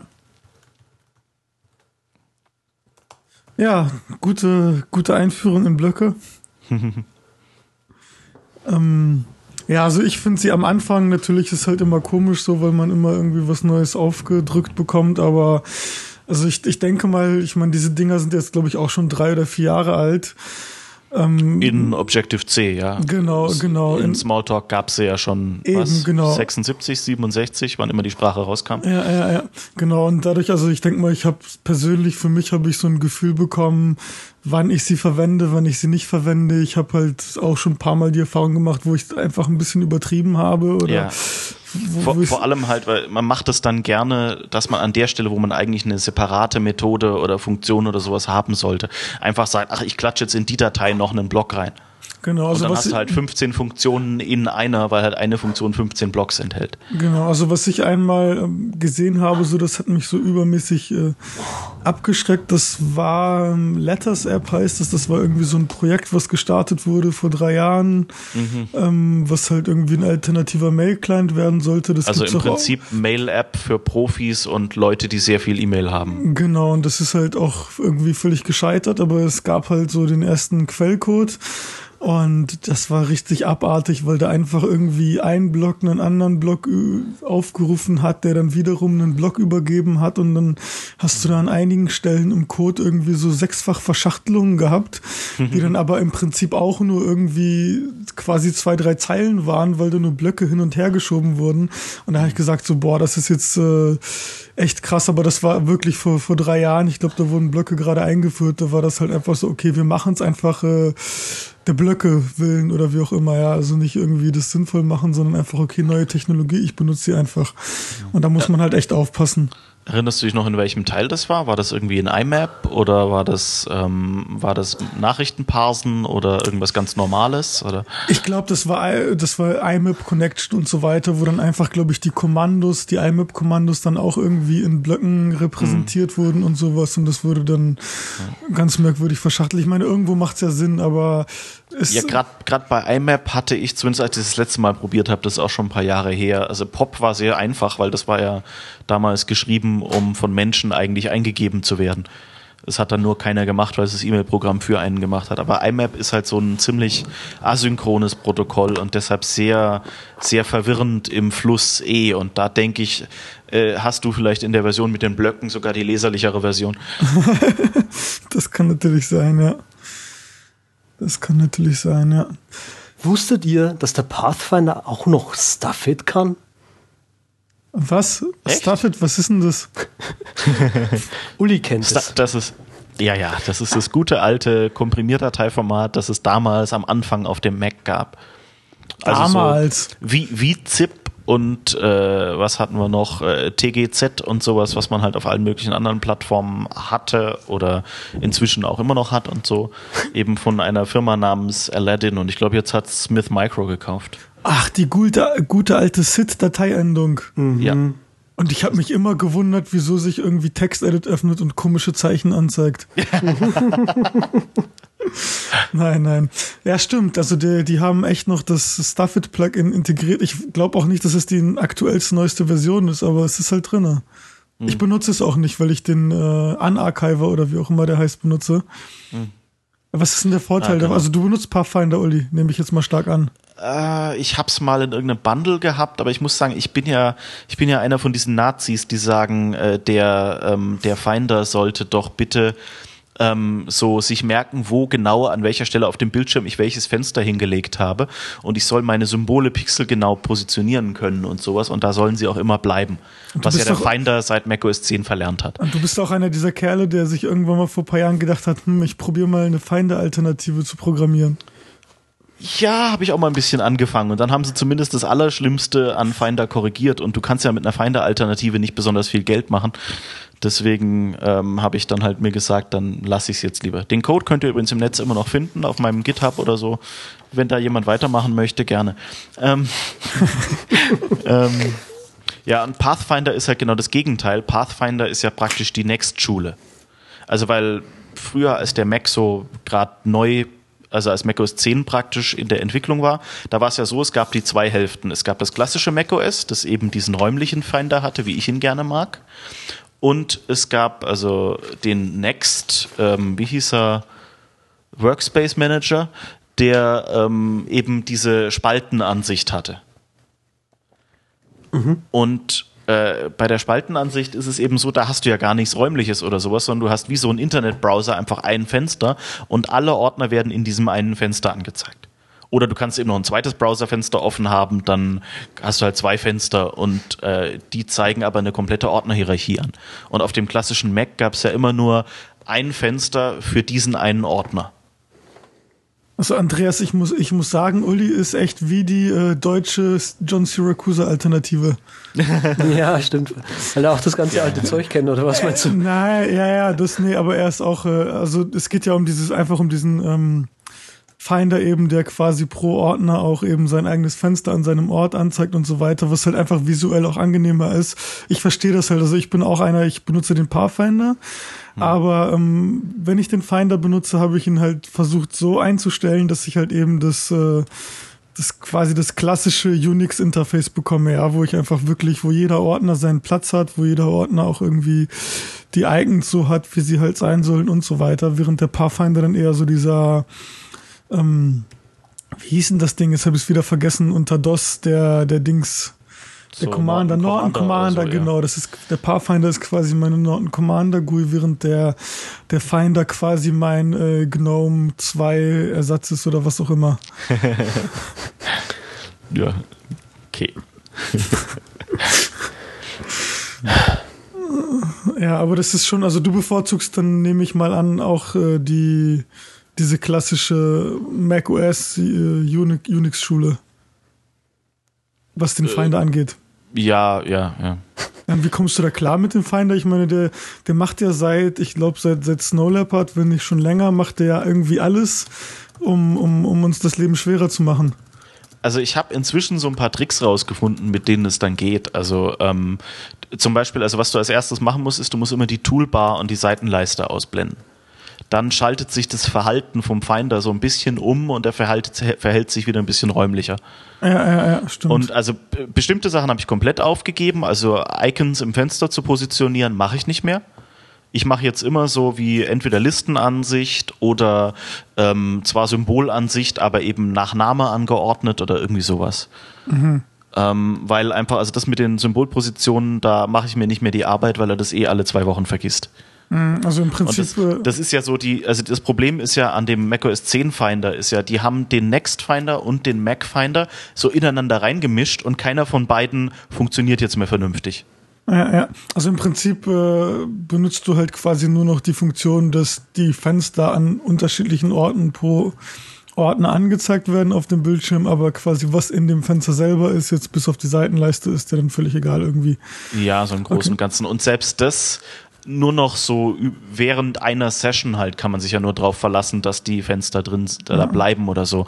Aber halt, wenn du mal irgendwann äh, so, so nach einer Weile, also es war ja so beim der alte Finder, der hat wirklich, wenn dein Fenster links unten lag, dann tauchte das immer wieder da links unten auf. Ja, wenn stimmt, du diesen ja. Ordner gedoppelklickt hast. Und dagegen halt im jetzigen Finder ist es ja so, wenn du den doppelklickst und aber vor, äh, das in einem von diesen Browserfenstern machst, dann wird dein Fenster von diesem Ordner mit diesem Browserfenster infiziert. Und das nächste Mal, wenn du dann irgendwo dieses, diese, diesen Ordner wieder doppelklickst, geht nicht wieder dein Fenster links unten in der Ecke mhm. auf, wo du es hattest, sondern es geht ein Browserfenster mit dem auf. Ja, alle guten Sachen, die gehen irgendwann mal weg. Ich glaube, genauso wie Hypercard, oder? Stopp mal kurz. Also, ja. ich wollte jetzt hier kurz so noch was sagen. Ähm, ich finde es jetzt, so wie es jetzt gerade ist, finde ich das eigentlich logischer. Also, wenn ihr mir sagt, okay, das wird dann immer auf der, am gleichen Dings aufspringen und was weiß ich, dann finde ich das mhm. irgendwie grässlicher, wie es jetzt ist. Nee, das, das musst du dir überlegen, wie, wie passiert es in der realen Welt. Du hast fünf Blätter auf deinem Schreibtisch liegen. Ja, aber wir, es gibt keine reale und Welt. Und du würdest dich doch. Hm? Es gibt doch keine reale Welt im Computer. Nein, aber in dem Fall ist es halt so, als normaler Mensch bist du es gewohnt, dass wenn ich eine Sache irgendwo hinlege, dann bleibt die da, bis ich sie woanders ja, hinlege. Genau. Und wenn du zum Beispiel einen Stapel von fünf Briefen, die gerade angekommen sind, in deinem Eingangskorb auf dem Schreibtisch liegen hast, ähm, ich weiß, das ist ein bisschen altmodisch, aber nehmen wir mal an, wir hätten das alle noch. Ähm, dann ist es so, der eine ist vielleicht gelbes Papier und der andere ist vielleicht nicht ganz DIN-Format, weil das ein Brief aus den USA war, weißt du, das Apple-Rechnung oder sowas. Und äh, als du die da reingelegt hast, hat, dich, hat sich dein Unterbewusstsein, und darauf ist unser Hirn konditioniert, das gemerkt so ein bisschen.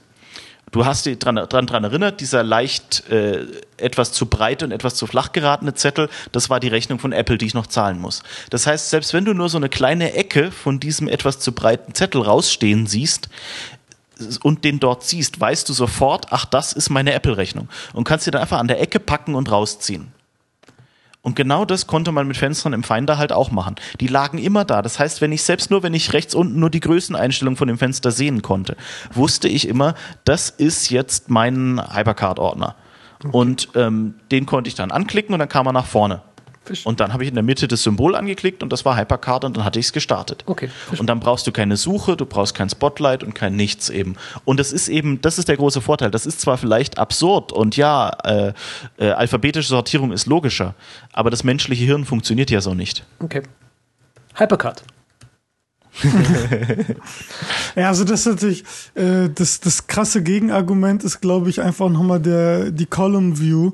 Das ist ja echt irgendwie so ziemlich äh, Mac OS 10 Finder einzigartig und die macht natürlich auch diese, diese Spatial äh, Ansicht irgendwie dann wieder zunichte, weil die einfach so gut ist und die, ich weiß nicht, also das verträgt sich beides irgendwie nicht. Hm. Ja, also das ist eben diese, die Sache, die von Next kommt. Die, ich finde, die ist gut, wenn du halt wirklich äh, an irgendeine Datei ran musst, an die du selten ran musst und die halt irgendwo tief in der Hierarchie drin ist. Und wo du praktisch einfach nur die Ordner, die, die, die, die einzelnen Unterordner äh, praktisch so kurz anschauen, ah ja, den muss ich, den muss ich, den muss ich, den muss und so ganz schnell dich hierarchisch und systematisch runterarbeiten kannst. Ja, ja. Also wo ich das zum Beispiel gerne benutze, ist, wenn ich mal wieder an irgendeine Präferenzdatei ran muss. Hm, ja, stimmt, ja. Dann ist es so System, Library, Preferences, bla, blub und Unterordner oder so. Und Hypercard. Genau, könnte man sich eigentlich in Hypercard einen, so einen minimalistischen Finder-Ersatz programmieren? Relativ einfach, ja. Ist, glaube ich, so das Erste, was, was fast jeder, der so ein bisschen fortgeschritten war, in Hypercard gemacht hat. Einfach schon deshalb, weil ähm, der Startstapel, also äh, Hypercard ist, äh, wie soll man sagen, stellt euch vor wie eine Webseite.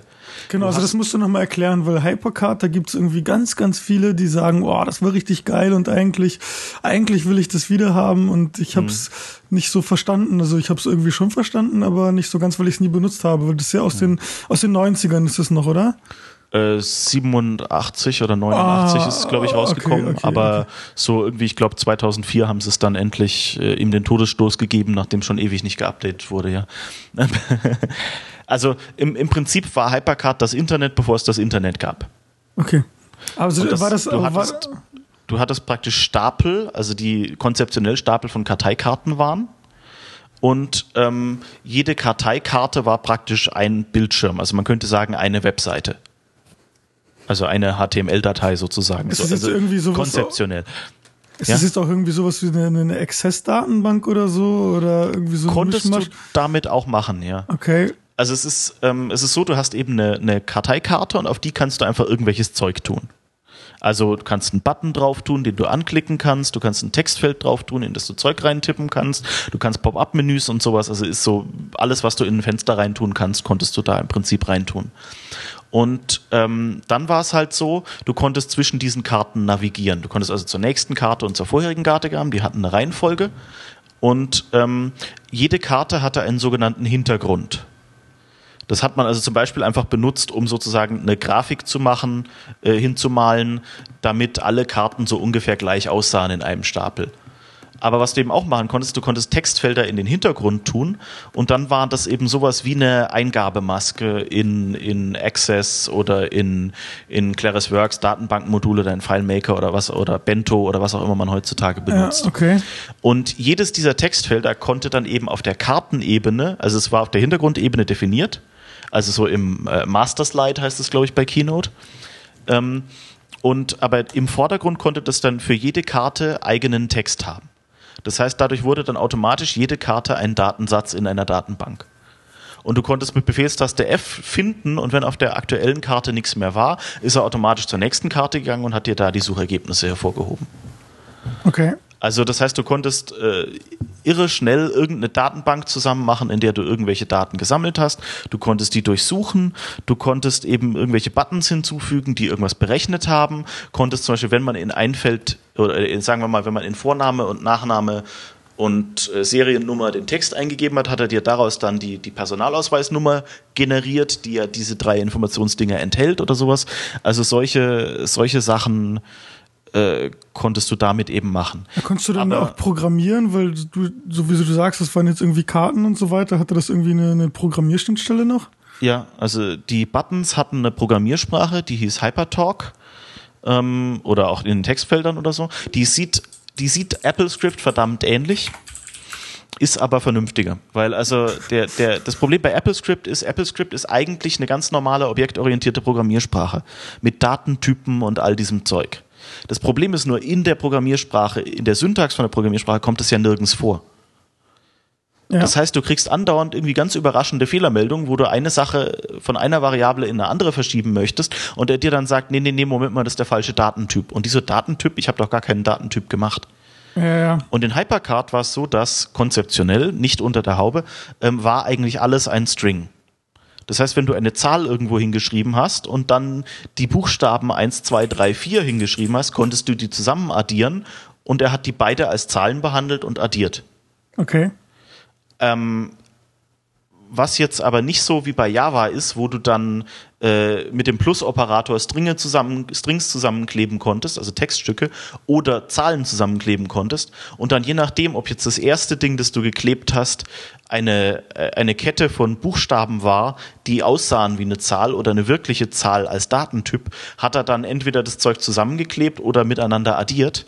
Das Problem hattest du in Hypercard nicht, weil da hat man nicht den Plus-Operator zum Zusammenkleben von Strings Ah, benutzt. Okay. Ähm, also so, die haben lauter so kleine Probleme, die man überall gesehen hat, hatten die eigentlich schon längst gelöst. Okay.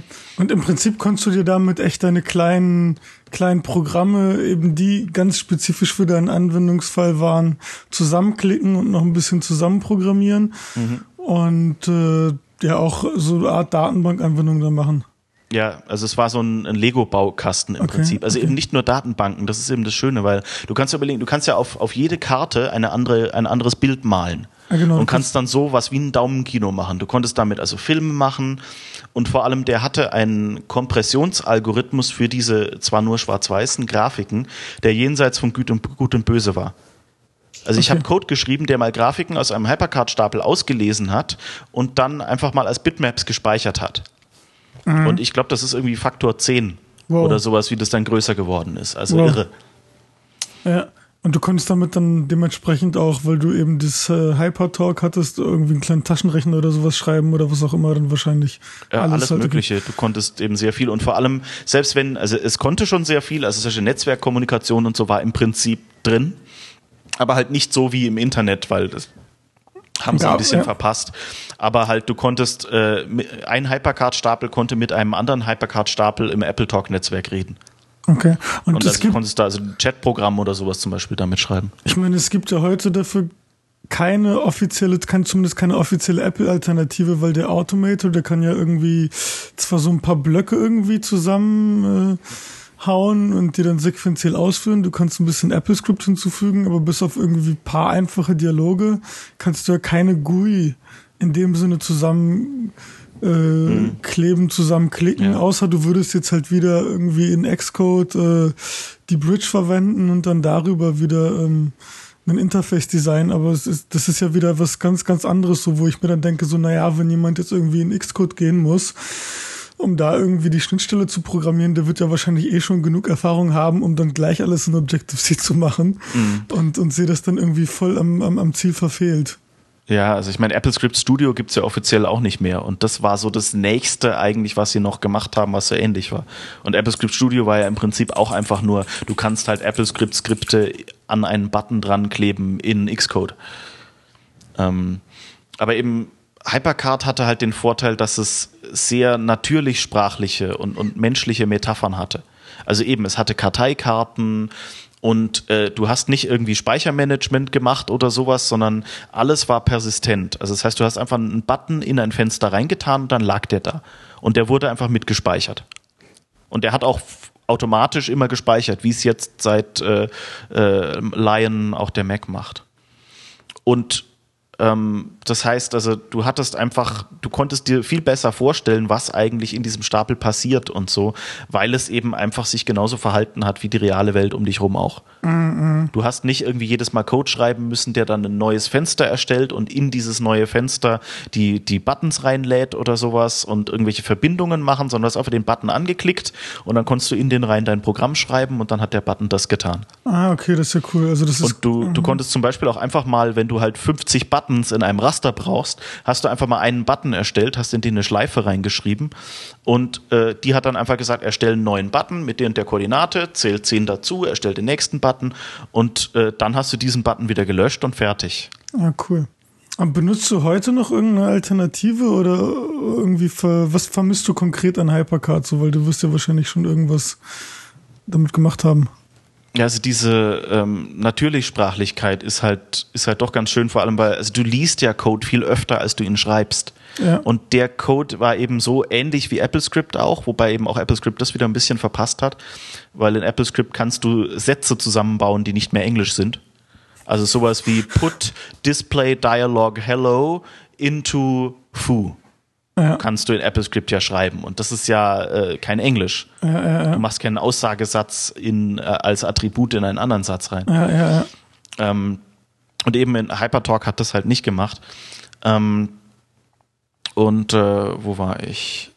Ähm, ja, und eben, also deshalb hast du halt den, den, die Skripte praktisch, selbst wenn du nie ein Hypertalk-Skript geschrieben hast, sobald du dein erstes Skript gelesen hast, hast du sofort lesen können. On, Maus, up, okay, wenn die Maustaste losgelassen wird. Mhm. Ähm, put 15 into A. Okay. Add 16 to A. Okay, jetzt habe ich dann wahrscheinlich 31 in diesem A drin. Mhm. Und dann äh, say, du Idiot. Und dann hat die Sprachausgabe gesagt, du Idiot. Ähm, also du konntest die Skripte einfach runterlegen. Go to next card. Dann hat er eine mhm. Karte weitergeschaltet. So Zeug. Okay, und halt diese, diese Karten waren halt auch ganz schön, weil du ähm, eben wie, wie im Webbrowser, du hattest eine History und konntest also dann einfach sagen, go back oder so. Mhm. Also so, und das sind so diese Sachen, die eigentlich am Internet ganz schön sind, weil du kannst eben durch alle möglichen Stapel durchnavigieren und dann eben an irgendeiner Stelle sagen, ah, okay, Moment mal, ich muss noch mal drei Karten zurück, zack, weg und dann das wieder machen und dann wieder vorwärts gehen. Mhm. Und die hatten sogar so ein Vorschaufenster, in dem du dann so kleine Thumbnails von jeder Karte hattest und dann direkt eine anklicken konntest von denen, die du schon gesehen hast. Mhm. Gab es denn damals so eine Hypercard-Community, wo die Hypercards dann in irgendeinem Format ausgetauscht wurden, so wie ja, Apps ja. oder was auch immer? Ah, okay. Es gab eine komplette kommerzielle Industrie rum. Es gab äh, oh. äh, eine Softwarefirma namens Heizer, hat praktisch nur verschiedene Hypercard-Stapel verkauft. Okay. Das war wow. alles, was die gemacht haben. Wow. Und heute gibt's die. nee, Hetzner, die verkaufen Webseiten. Das ist jemand anderes. Aber heute gibt's Live-Code. Mhm. Ist das sowas wie Hypercard für ähm, Mountain Lion? Also, jein. ähm, also im Prinzip ja. Ähm, es ist halt der, das Problem ist, das ist, kommt von Unix. Ich sag's vielleicht mal so. Das ist jetzt etwas, ich, ich mag Unix, okay, ich liebe Unix, ich mag auch Linux und so, aber ähm, Unix ist ein technisches System. Und ähm, es wird sehr viel gemacht, wo man einfach sagen kann, naja, solange ich Grundelemente habe, die ich irgendwie kombinieren kann, ist mir das gut genug. Und Hypercard war halt genau andersrum, wo es zwar auch mit Grundelementen gearbeitet hat, aber wo es ja noch gesagt hat, wir haben eben natürliche menschliche Metaphern. Und da gab es halt einen Unix-Menschen, der, den Scott Rainey, der äh, Hypercard gesehen hat und gesagt hat, ich baue jetzt auch sowas. Und dann hat der eben für Unix ein Hypercard nachgebaut und das hat er Metacard genannt. Und das wurde dann später an eine schottische Firma namens Runrev verkauft, die es dann eine Weile unter Revolution und eben jetzt unter Livecode verkaufen. Und ähm, die haben ähm, also das Problem an dieser Sache ist, dass alle Erweiterungen, die die gemacht haben, haben sie halt so gemacht, wie das ein Programmierer in einer Objective-C-Bibliothek hinzufügen würde oder so. Mhm, mh, mh. Und das heißt, da sind ganz viele unheimlich technische Begriffe oder auch einfach kryptische Begriffe, die man auswendig lernen muss. Zum Beispiel hat ein Button eine Eighth Color, also eine mhm. achte Farbe. Mhm, und da muss man dann einfach auswendig wissen, aha, also die achte Farbe, das ist der, die Farbe, die er für den Rand, äh, den er um ein Textfeld malt, wenn in dem gerade die Einfügemarke ist, benutzt. Also dieses hellblau ist es meistens ah, bei uns. Okay. Und äh, die haben zwar inzwischen, die, die Schotten sind da ein bisschen schlauer gewesen, die haben, die haben das gemerkt und haben viele von den Sachen inzwischen umbenannt. Jetzt heißt das Ding, kann man das Ding auch alternativ Focus Color nennen, aber halt ähm, diese ganzen Begrifflichkeiten sind alle leicht daneben. Mhm. Also zum Beispiel kann man dort auch Objekte gruppieren. Und wenn du ein Objekt gruppierst, dann wird es aber zu einem Hintergrund. Okay. Äh, ich habe also frag mich nicht warum.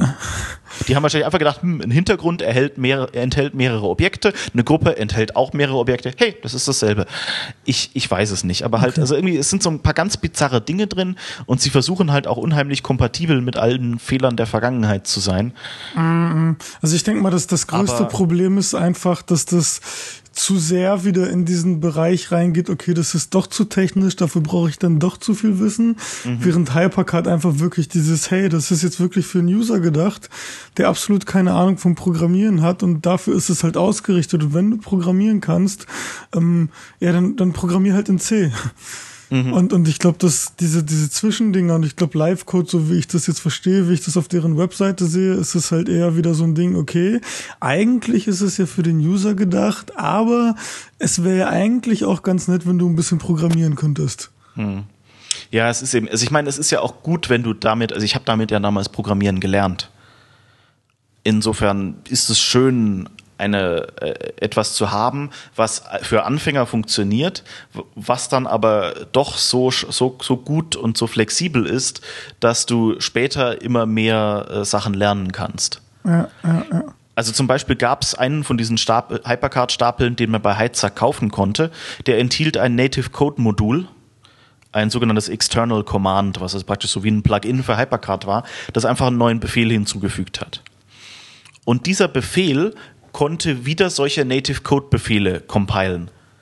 Und dann hast du dem einfach ein normales Hypertalk-Skript gegeben und hast das ähm, eben von diesem, von diesem Plugin compilen lassen und hattest dann ein Native Code Plugin, das genau dasselbe getan hat. Mhm, mh, das klingt jetzt erstmal ein bisschen blöd, weil gut, es war ein bisschen schneller und das war's dann, weil halt Hypercard, Hypertalk ist halt eine Scripting-Sprache. Mhm. Ähm, lief also noch interpretiert zumindest am Anfang, wohl auch schon recht flott. Ähm, aber halt, was, was die eben dann auch noch machen konnten, ist, die haben dir alle Betriebssystembefehle, also alle Funktionen und so, die du aufrufen konntest im Betriebssystem, um ein neues Fenster zu erstellen oder was auch immer, die ähm, haben sie dir zur Verfügung gestellt, als wären sie ganz normale Hypertalk-Befehle. Ah, okay. Das ist ja interessant. Und, und du musstest auch nicht Datentypen kennen. Also du, in Hypertalk gab es einfach nur Strings und wenn halt du einen Systembefehl aufgerufen hast, der eine Zahl als Parameter wollte und dem halt einen solchen String, der eine Zahl enthielt, übergeben hast, dann hat er das automatisch im Hintergrund konvertiert. Das hast du gar nicht gemerkt. Hm, so ein bisschen wie in PHP, ja. Hm. Ja, so. Wie es mal früher war. Sag mal, Andreas, hießen die nicht eigentlich Hetzner? Wer? Na, die Firma. Weiß ich nicht. Ich glaube, die hießen Hetzner. Sag mal, wir haben mal BitTorrent Sync irgendwann installiert. Ja. Weißt du das noch? Ja. Lief das, du hast lief dich, das gut? Du hast dich beschwert. Über die Geschwindigkeit? Ja. Und findest du das gut? Ich kann mich jetzt nicht beklagen. Also ich werde das wahrscheinlich, äh, ist das mit in der näheren Wahl für die Firma. Ja. Also es ist genau, das, so einfach. BitTorrent Sync ist dieses Dropbox auf BitTorrent-Basis, oder? Dass genau. die letzten rausgebracht haben. Genau, genau. Das gibt's halt irgendwie seit paar Monaten in der Alpha und jetzt haben die vor einer Woche oder vor zwei eine Public Beta gestartet und im Prinzip ist es wirklich äh, sowas wie Dropbox, aber ohne zentralen Server, sondern einfach wie das BitTorrent-Netzwerk eben nur über Nodes oder keine Ahnung, Computer halt. Mhm. Und äh, basiert auch anscheinend auf dem BitTorrent-Protokoll. Das Interessante dabei für mich war als erstes, okay, ich muss halt einfach keinen externen Server benutzen, was halt schon bei Unternehmen wichtig ist, wenn man eben die Daten nicht gerne ähm, auf irgendwelchen Servern lagern will, Quellcode oder was auch immer. Kann man ja manchmal auch gar nicht, wenn man irgendwelche Verträge hat. Ah ja, so Datenschutz oder sowas und dann genau, Server in den USA ist genau, ja tödlich. Ja. Genau, genau so. Und du kannst halt mit BitTorrent Sync, sogar jetzt schon in der aktuellen Version, äh, wenn du einen Folder sharest, ist das halt so, du sagst, okay, der und der Ordner soll jetzt geteilt werden, der kriegt einen Key zugewiesen. Und wenn halt jemand den Ordner eben sehen will, so, dann muss er diesen Key kennen. So, und wenn du den dann bei dir quasi hinzufügst, ähm, dann siehst du halt sofort meinen Ordner. Und die Sache ist, ich kann halt aber festlegen per Ordner, per Share-Basis, okay, äh, bitte keinen Relay-Server, bitte keinen Tracker-Server hinzufügen. Und in dem Moment äh, funktioniert das halt wirklich komplett ohne irgendwelche BitTorrent-Server, sondern die Dinger kommunizieren nur direkt. Und wir benutzen das jetzt halt auch gerade im LAN, weil das irgendwie so schön bequem ist. Ist halt echt dieser Dropbox-Komfort. Ähm, haben einfach im LAN die ganzen äh, Computer miteinander verbunden äh, über einen Share und es funktioniert echt wunderbar ohne Kommunikation nach außen hin. Du kannst halt auch noch zusätzlich, damit das schneller geht, damit das LAN nicht überflutet wird, die einzelnen äh, Computer noch eintragen mit den IP-Adressen. Wunderbar. Und was die noch hinzufügen werden in Zukunft ist halt, dass du auch später deine eigenen Relay-Server und Tracker-Server laufen lassen kannst, falls halt die äh, Computer nicht in einem Netzwerk sind. Die müssen sich ja irgendwie erkennen und es kann sein, dass der andere Computer hinter einer Firewall ist oder was auch immer. Und da brauchst du dann wieder einen Relay-Server für so. Und wenn du nicht willst, dass da ähm, die Daten über den geschickt werden, die eigentlich auch verschlüsselt verschickt werden, aber du weißt es ja nie bei Closed Source, dann richtest du dir schnell deinen eigenen ein und dann geht das auch darüber. Also das ist echt für mich, ist das wirklich äh, dieses dezentrale Modell, das kann schon ziemlich gut äh, Dropbox ersetzen, wobei halt das Problem eben ist, um auf den Massenmarkt zu gehen, so der BitTorrent-Name, so den assoziieren halt die meisten eher mit irgendwelchen äh, merkwürdigen Geschichten und äh, also BitTorrent selber wird da halt Probleme mit haben, Ich- alle, aber so diese technische Grundlage eben. Ich hatte ja schon vermutet. Also wenn man, wenn man ganz bösartig denken würde, könnte man ja damit sagen, so, hey, okay, was BitTorrent jetzt macht, sie wollen BitTorrent-Traffic legalisieren. Weißt du, was ich meine? Ja. Dadurch, Ja. dass du auf jemand deine, deine eigenen BitTorrent-Sync-Server haben kannst, ist ja Bit, du kannst, also das sind ja meine Daten. Das ist ja nichts Illegales. Ich kann das ja, Ja. ruhig scheren. Und dadurch wird auf einmal das, die illegale Verwendung von, von, von BitTorrent irgendwie legitimiert. Ja, auf jeden Fall. Ähm, naja, also ich meine, BitTorrent kämpft ja eigentlich schon seit Jahren gegen dieses Image, dass sie ja, also es gibt ja viele Leute, die setzen BitTorrent so wie, wie Kazaa oder eDonkey oder was es da noch alles gab, ähm, setzen die das Napster, setzen sie halt gleich mit Raubkopieren. Ja, genau. Was ja eigentlich stimmt, sondern BitTorrent ist ja eigentlich ein Load Balancing Protokoll. Das war zum Beispiel, ich glaube, Steam benutzt BitTorrent als Protokoll, wenn Ja, ich mich nicht irre. auch ganz Äh, viele Weil sie halt einfach ja, wissen, auch- dass ja, genau. wenn jetzt halt das neue Tomb Raider rauskommt, dann äh, gibt es in deiner Nachbarschaft sicher fünf andere Leute, die sich auch auf Steam das neue äh, Tomb Raider runterladen.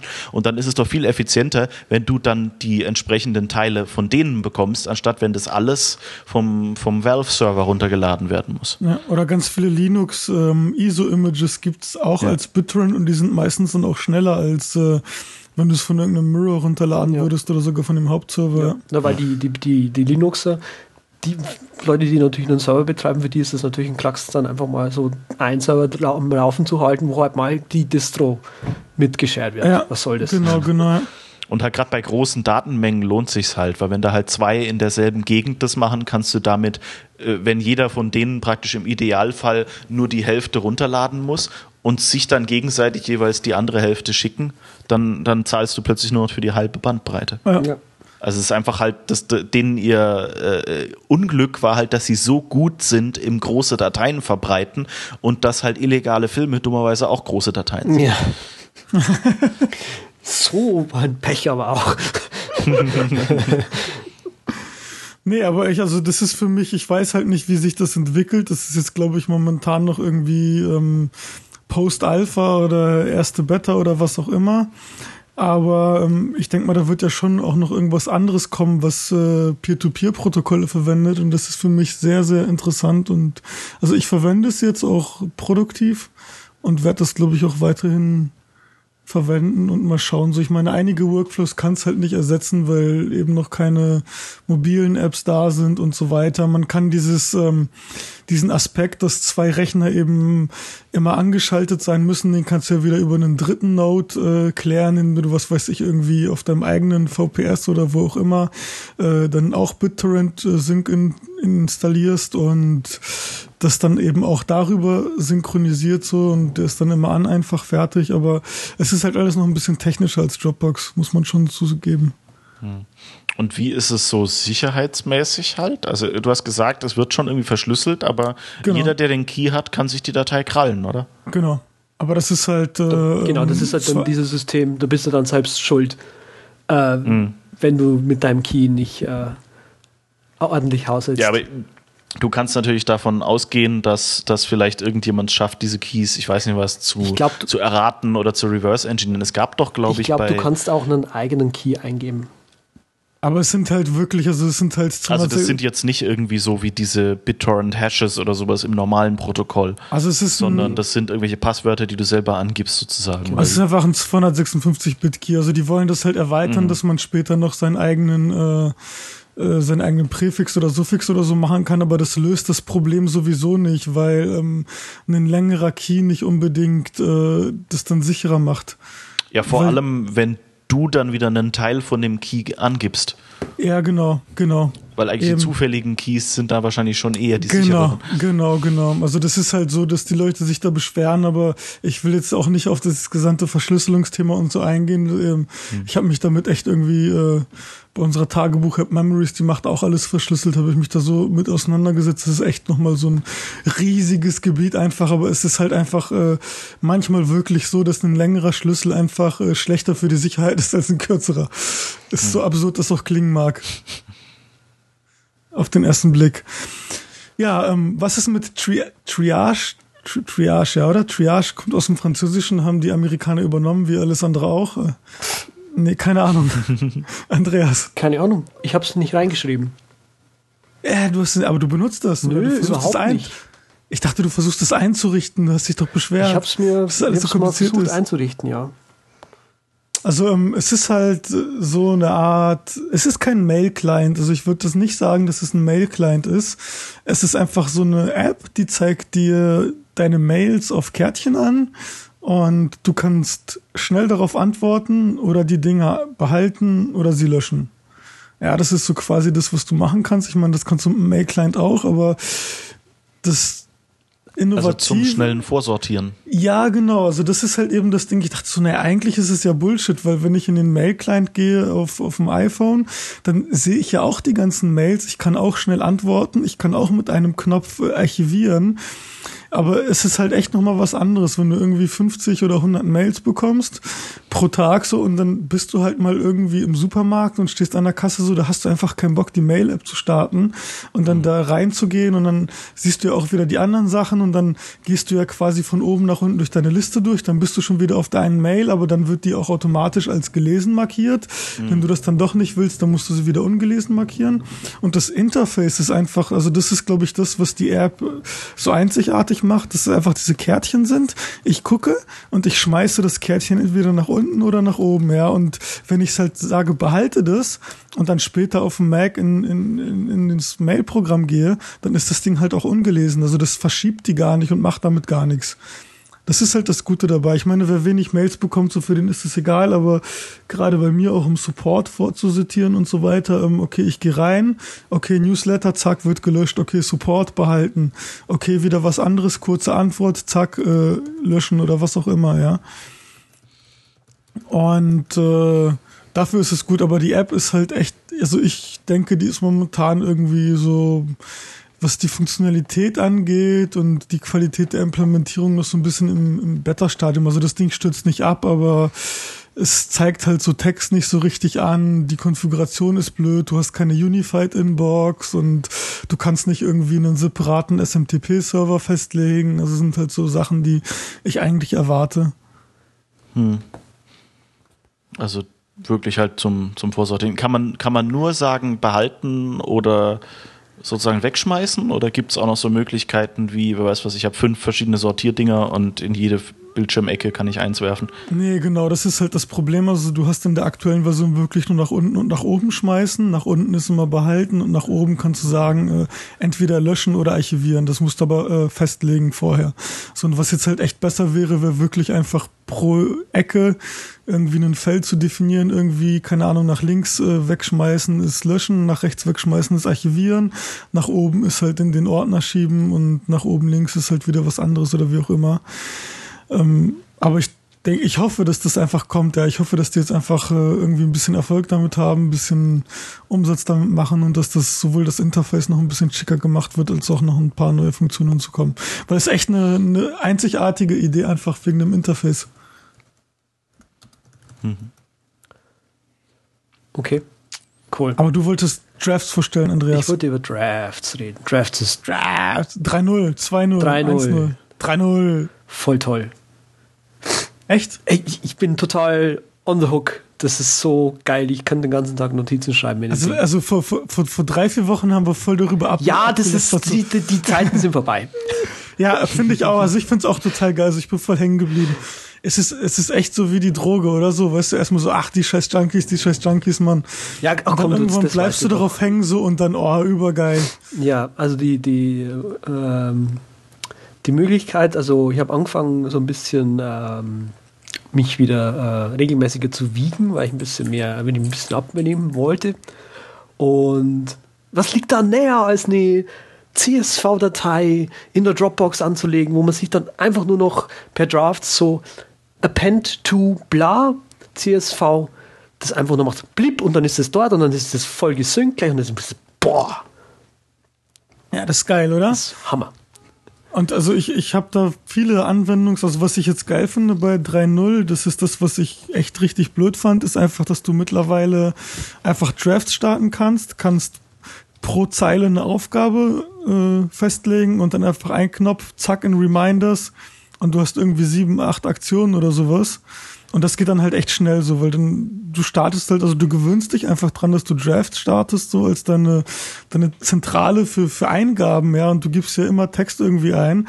Und von da aus dann einfach irgendwie, okay, keine Ahnung, Eier, Enter, Brot, Enter, ähm, Butter, Enter, ab in Reminders, zack, wird's in die Einkaufsliste reingepackt und äh, drei unterschiedliche Punkte. Und das ist, oder zum Beispiel was richtig, was ich natürlich dann auch mache, wenn ich irgendwie einen Markdown-Link will. Man will ja unbedingt unter iOS einen Markdown-Link haben. Ähm, ich habe halt unter, unter Chrome habe ich einfach einen, einen JavaScript-Bookmarklet, das Drafts aufruft und äh, gebe halt einfach, wähle das Bookmarklet an, Drafts wird gestartet, äh, generiert mir halt aus der URL, auf der ich gerade war, einen Markdown-Link und zack, geht wieder zurück auf die Chrome-Seite. Ja, Braucht man. Ist äh, ja Pflicht. Also hm, kann mich da nur anschließen, den ganzen Tag nur noch in Drafts rumvorwerken. Hm. Ja.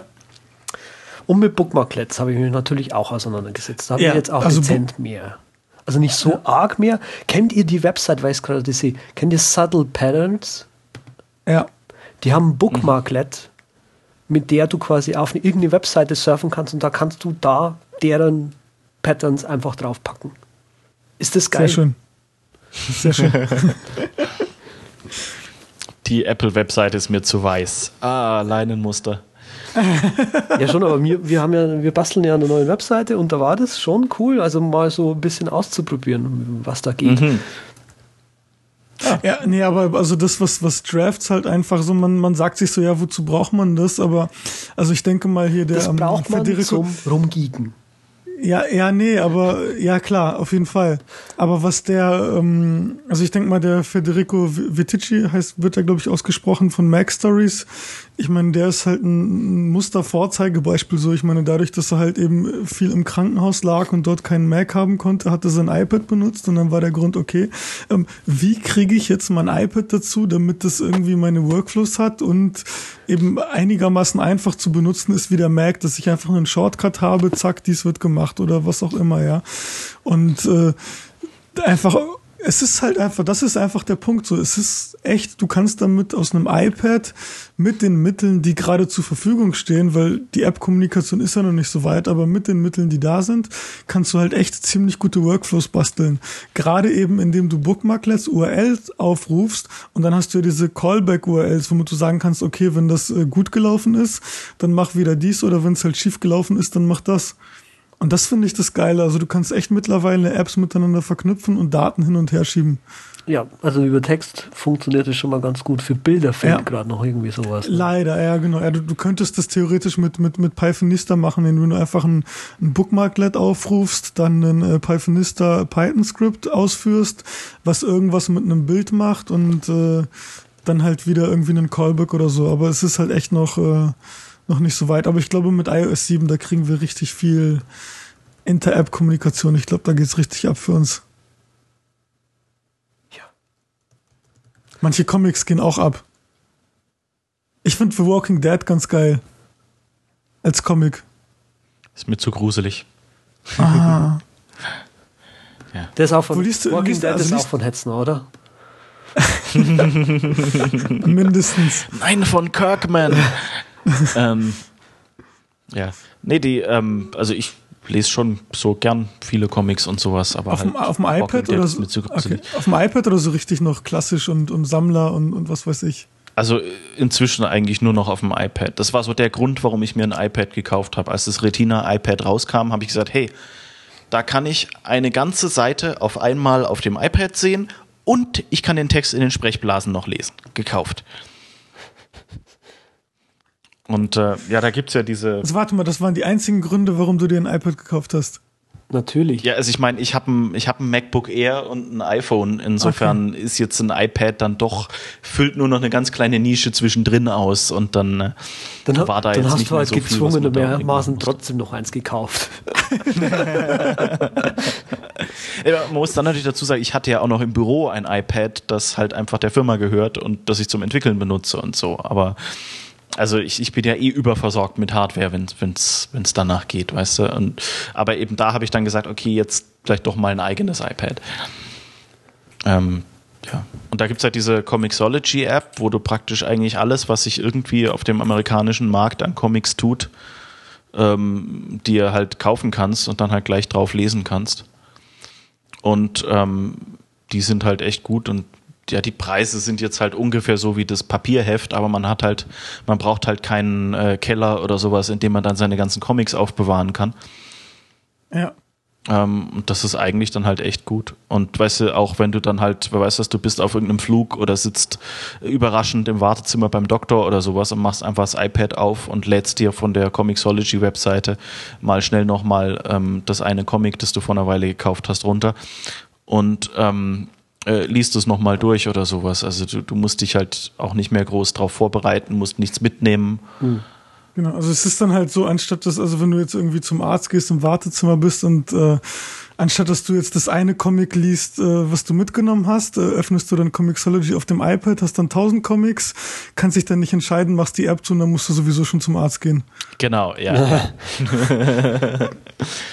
yeah. also, also die, die haben es halt relativ gut, weil das ist halt im Prinzip so ein, so ein App Store für Comics und eben die haben fast alles und die haben eben auch die Grafiken so in einer vernünftigen Retina-Qualität. Das heißt, du hast eben, du kannst auf dem Retina-iPad wirklich die ganze Seite sehen, kannst aber dann eben auch mit Pinch und so mal reinzoomen und halt einfach mal anschauen, ob der jetzt wirklich da die, die Schattierungen auf dem Gesicht von Cable wirklich mit so ganz vielen kleinen einzelnen Linien gemalt hat oder so.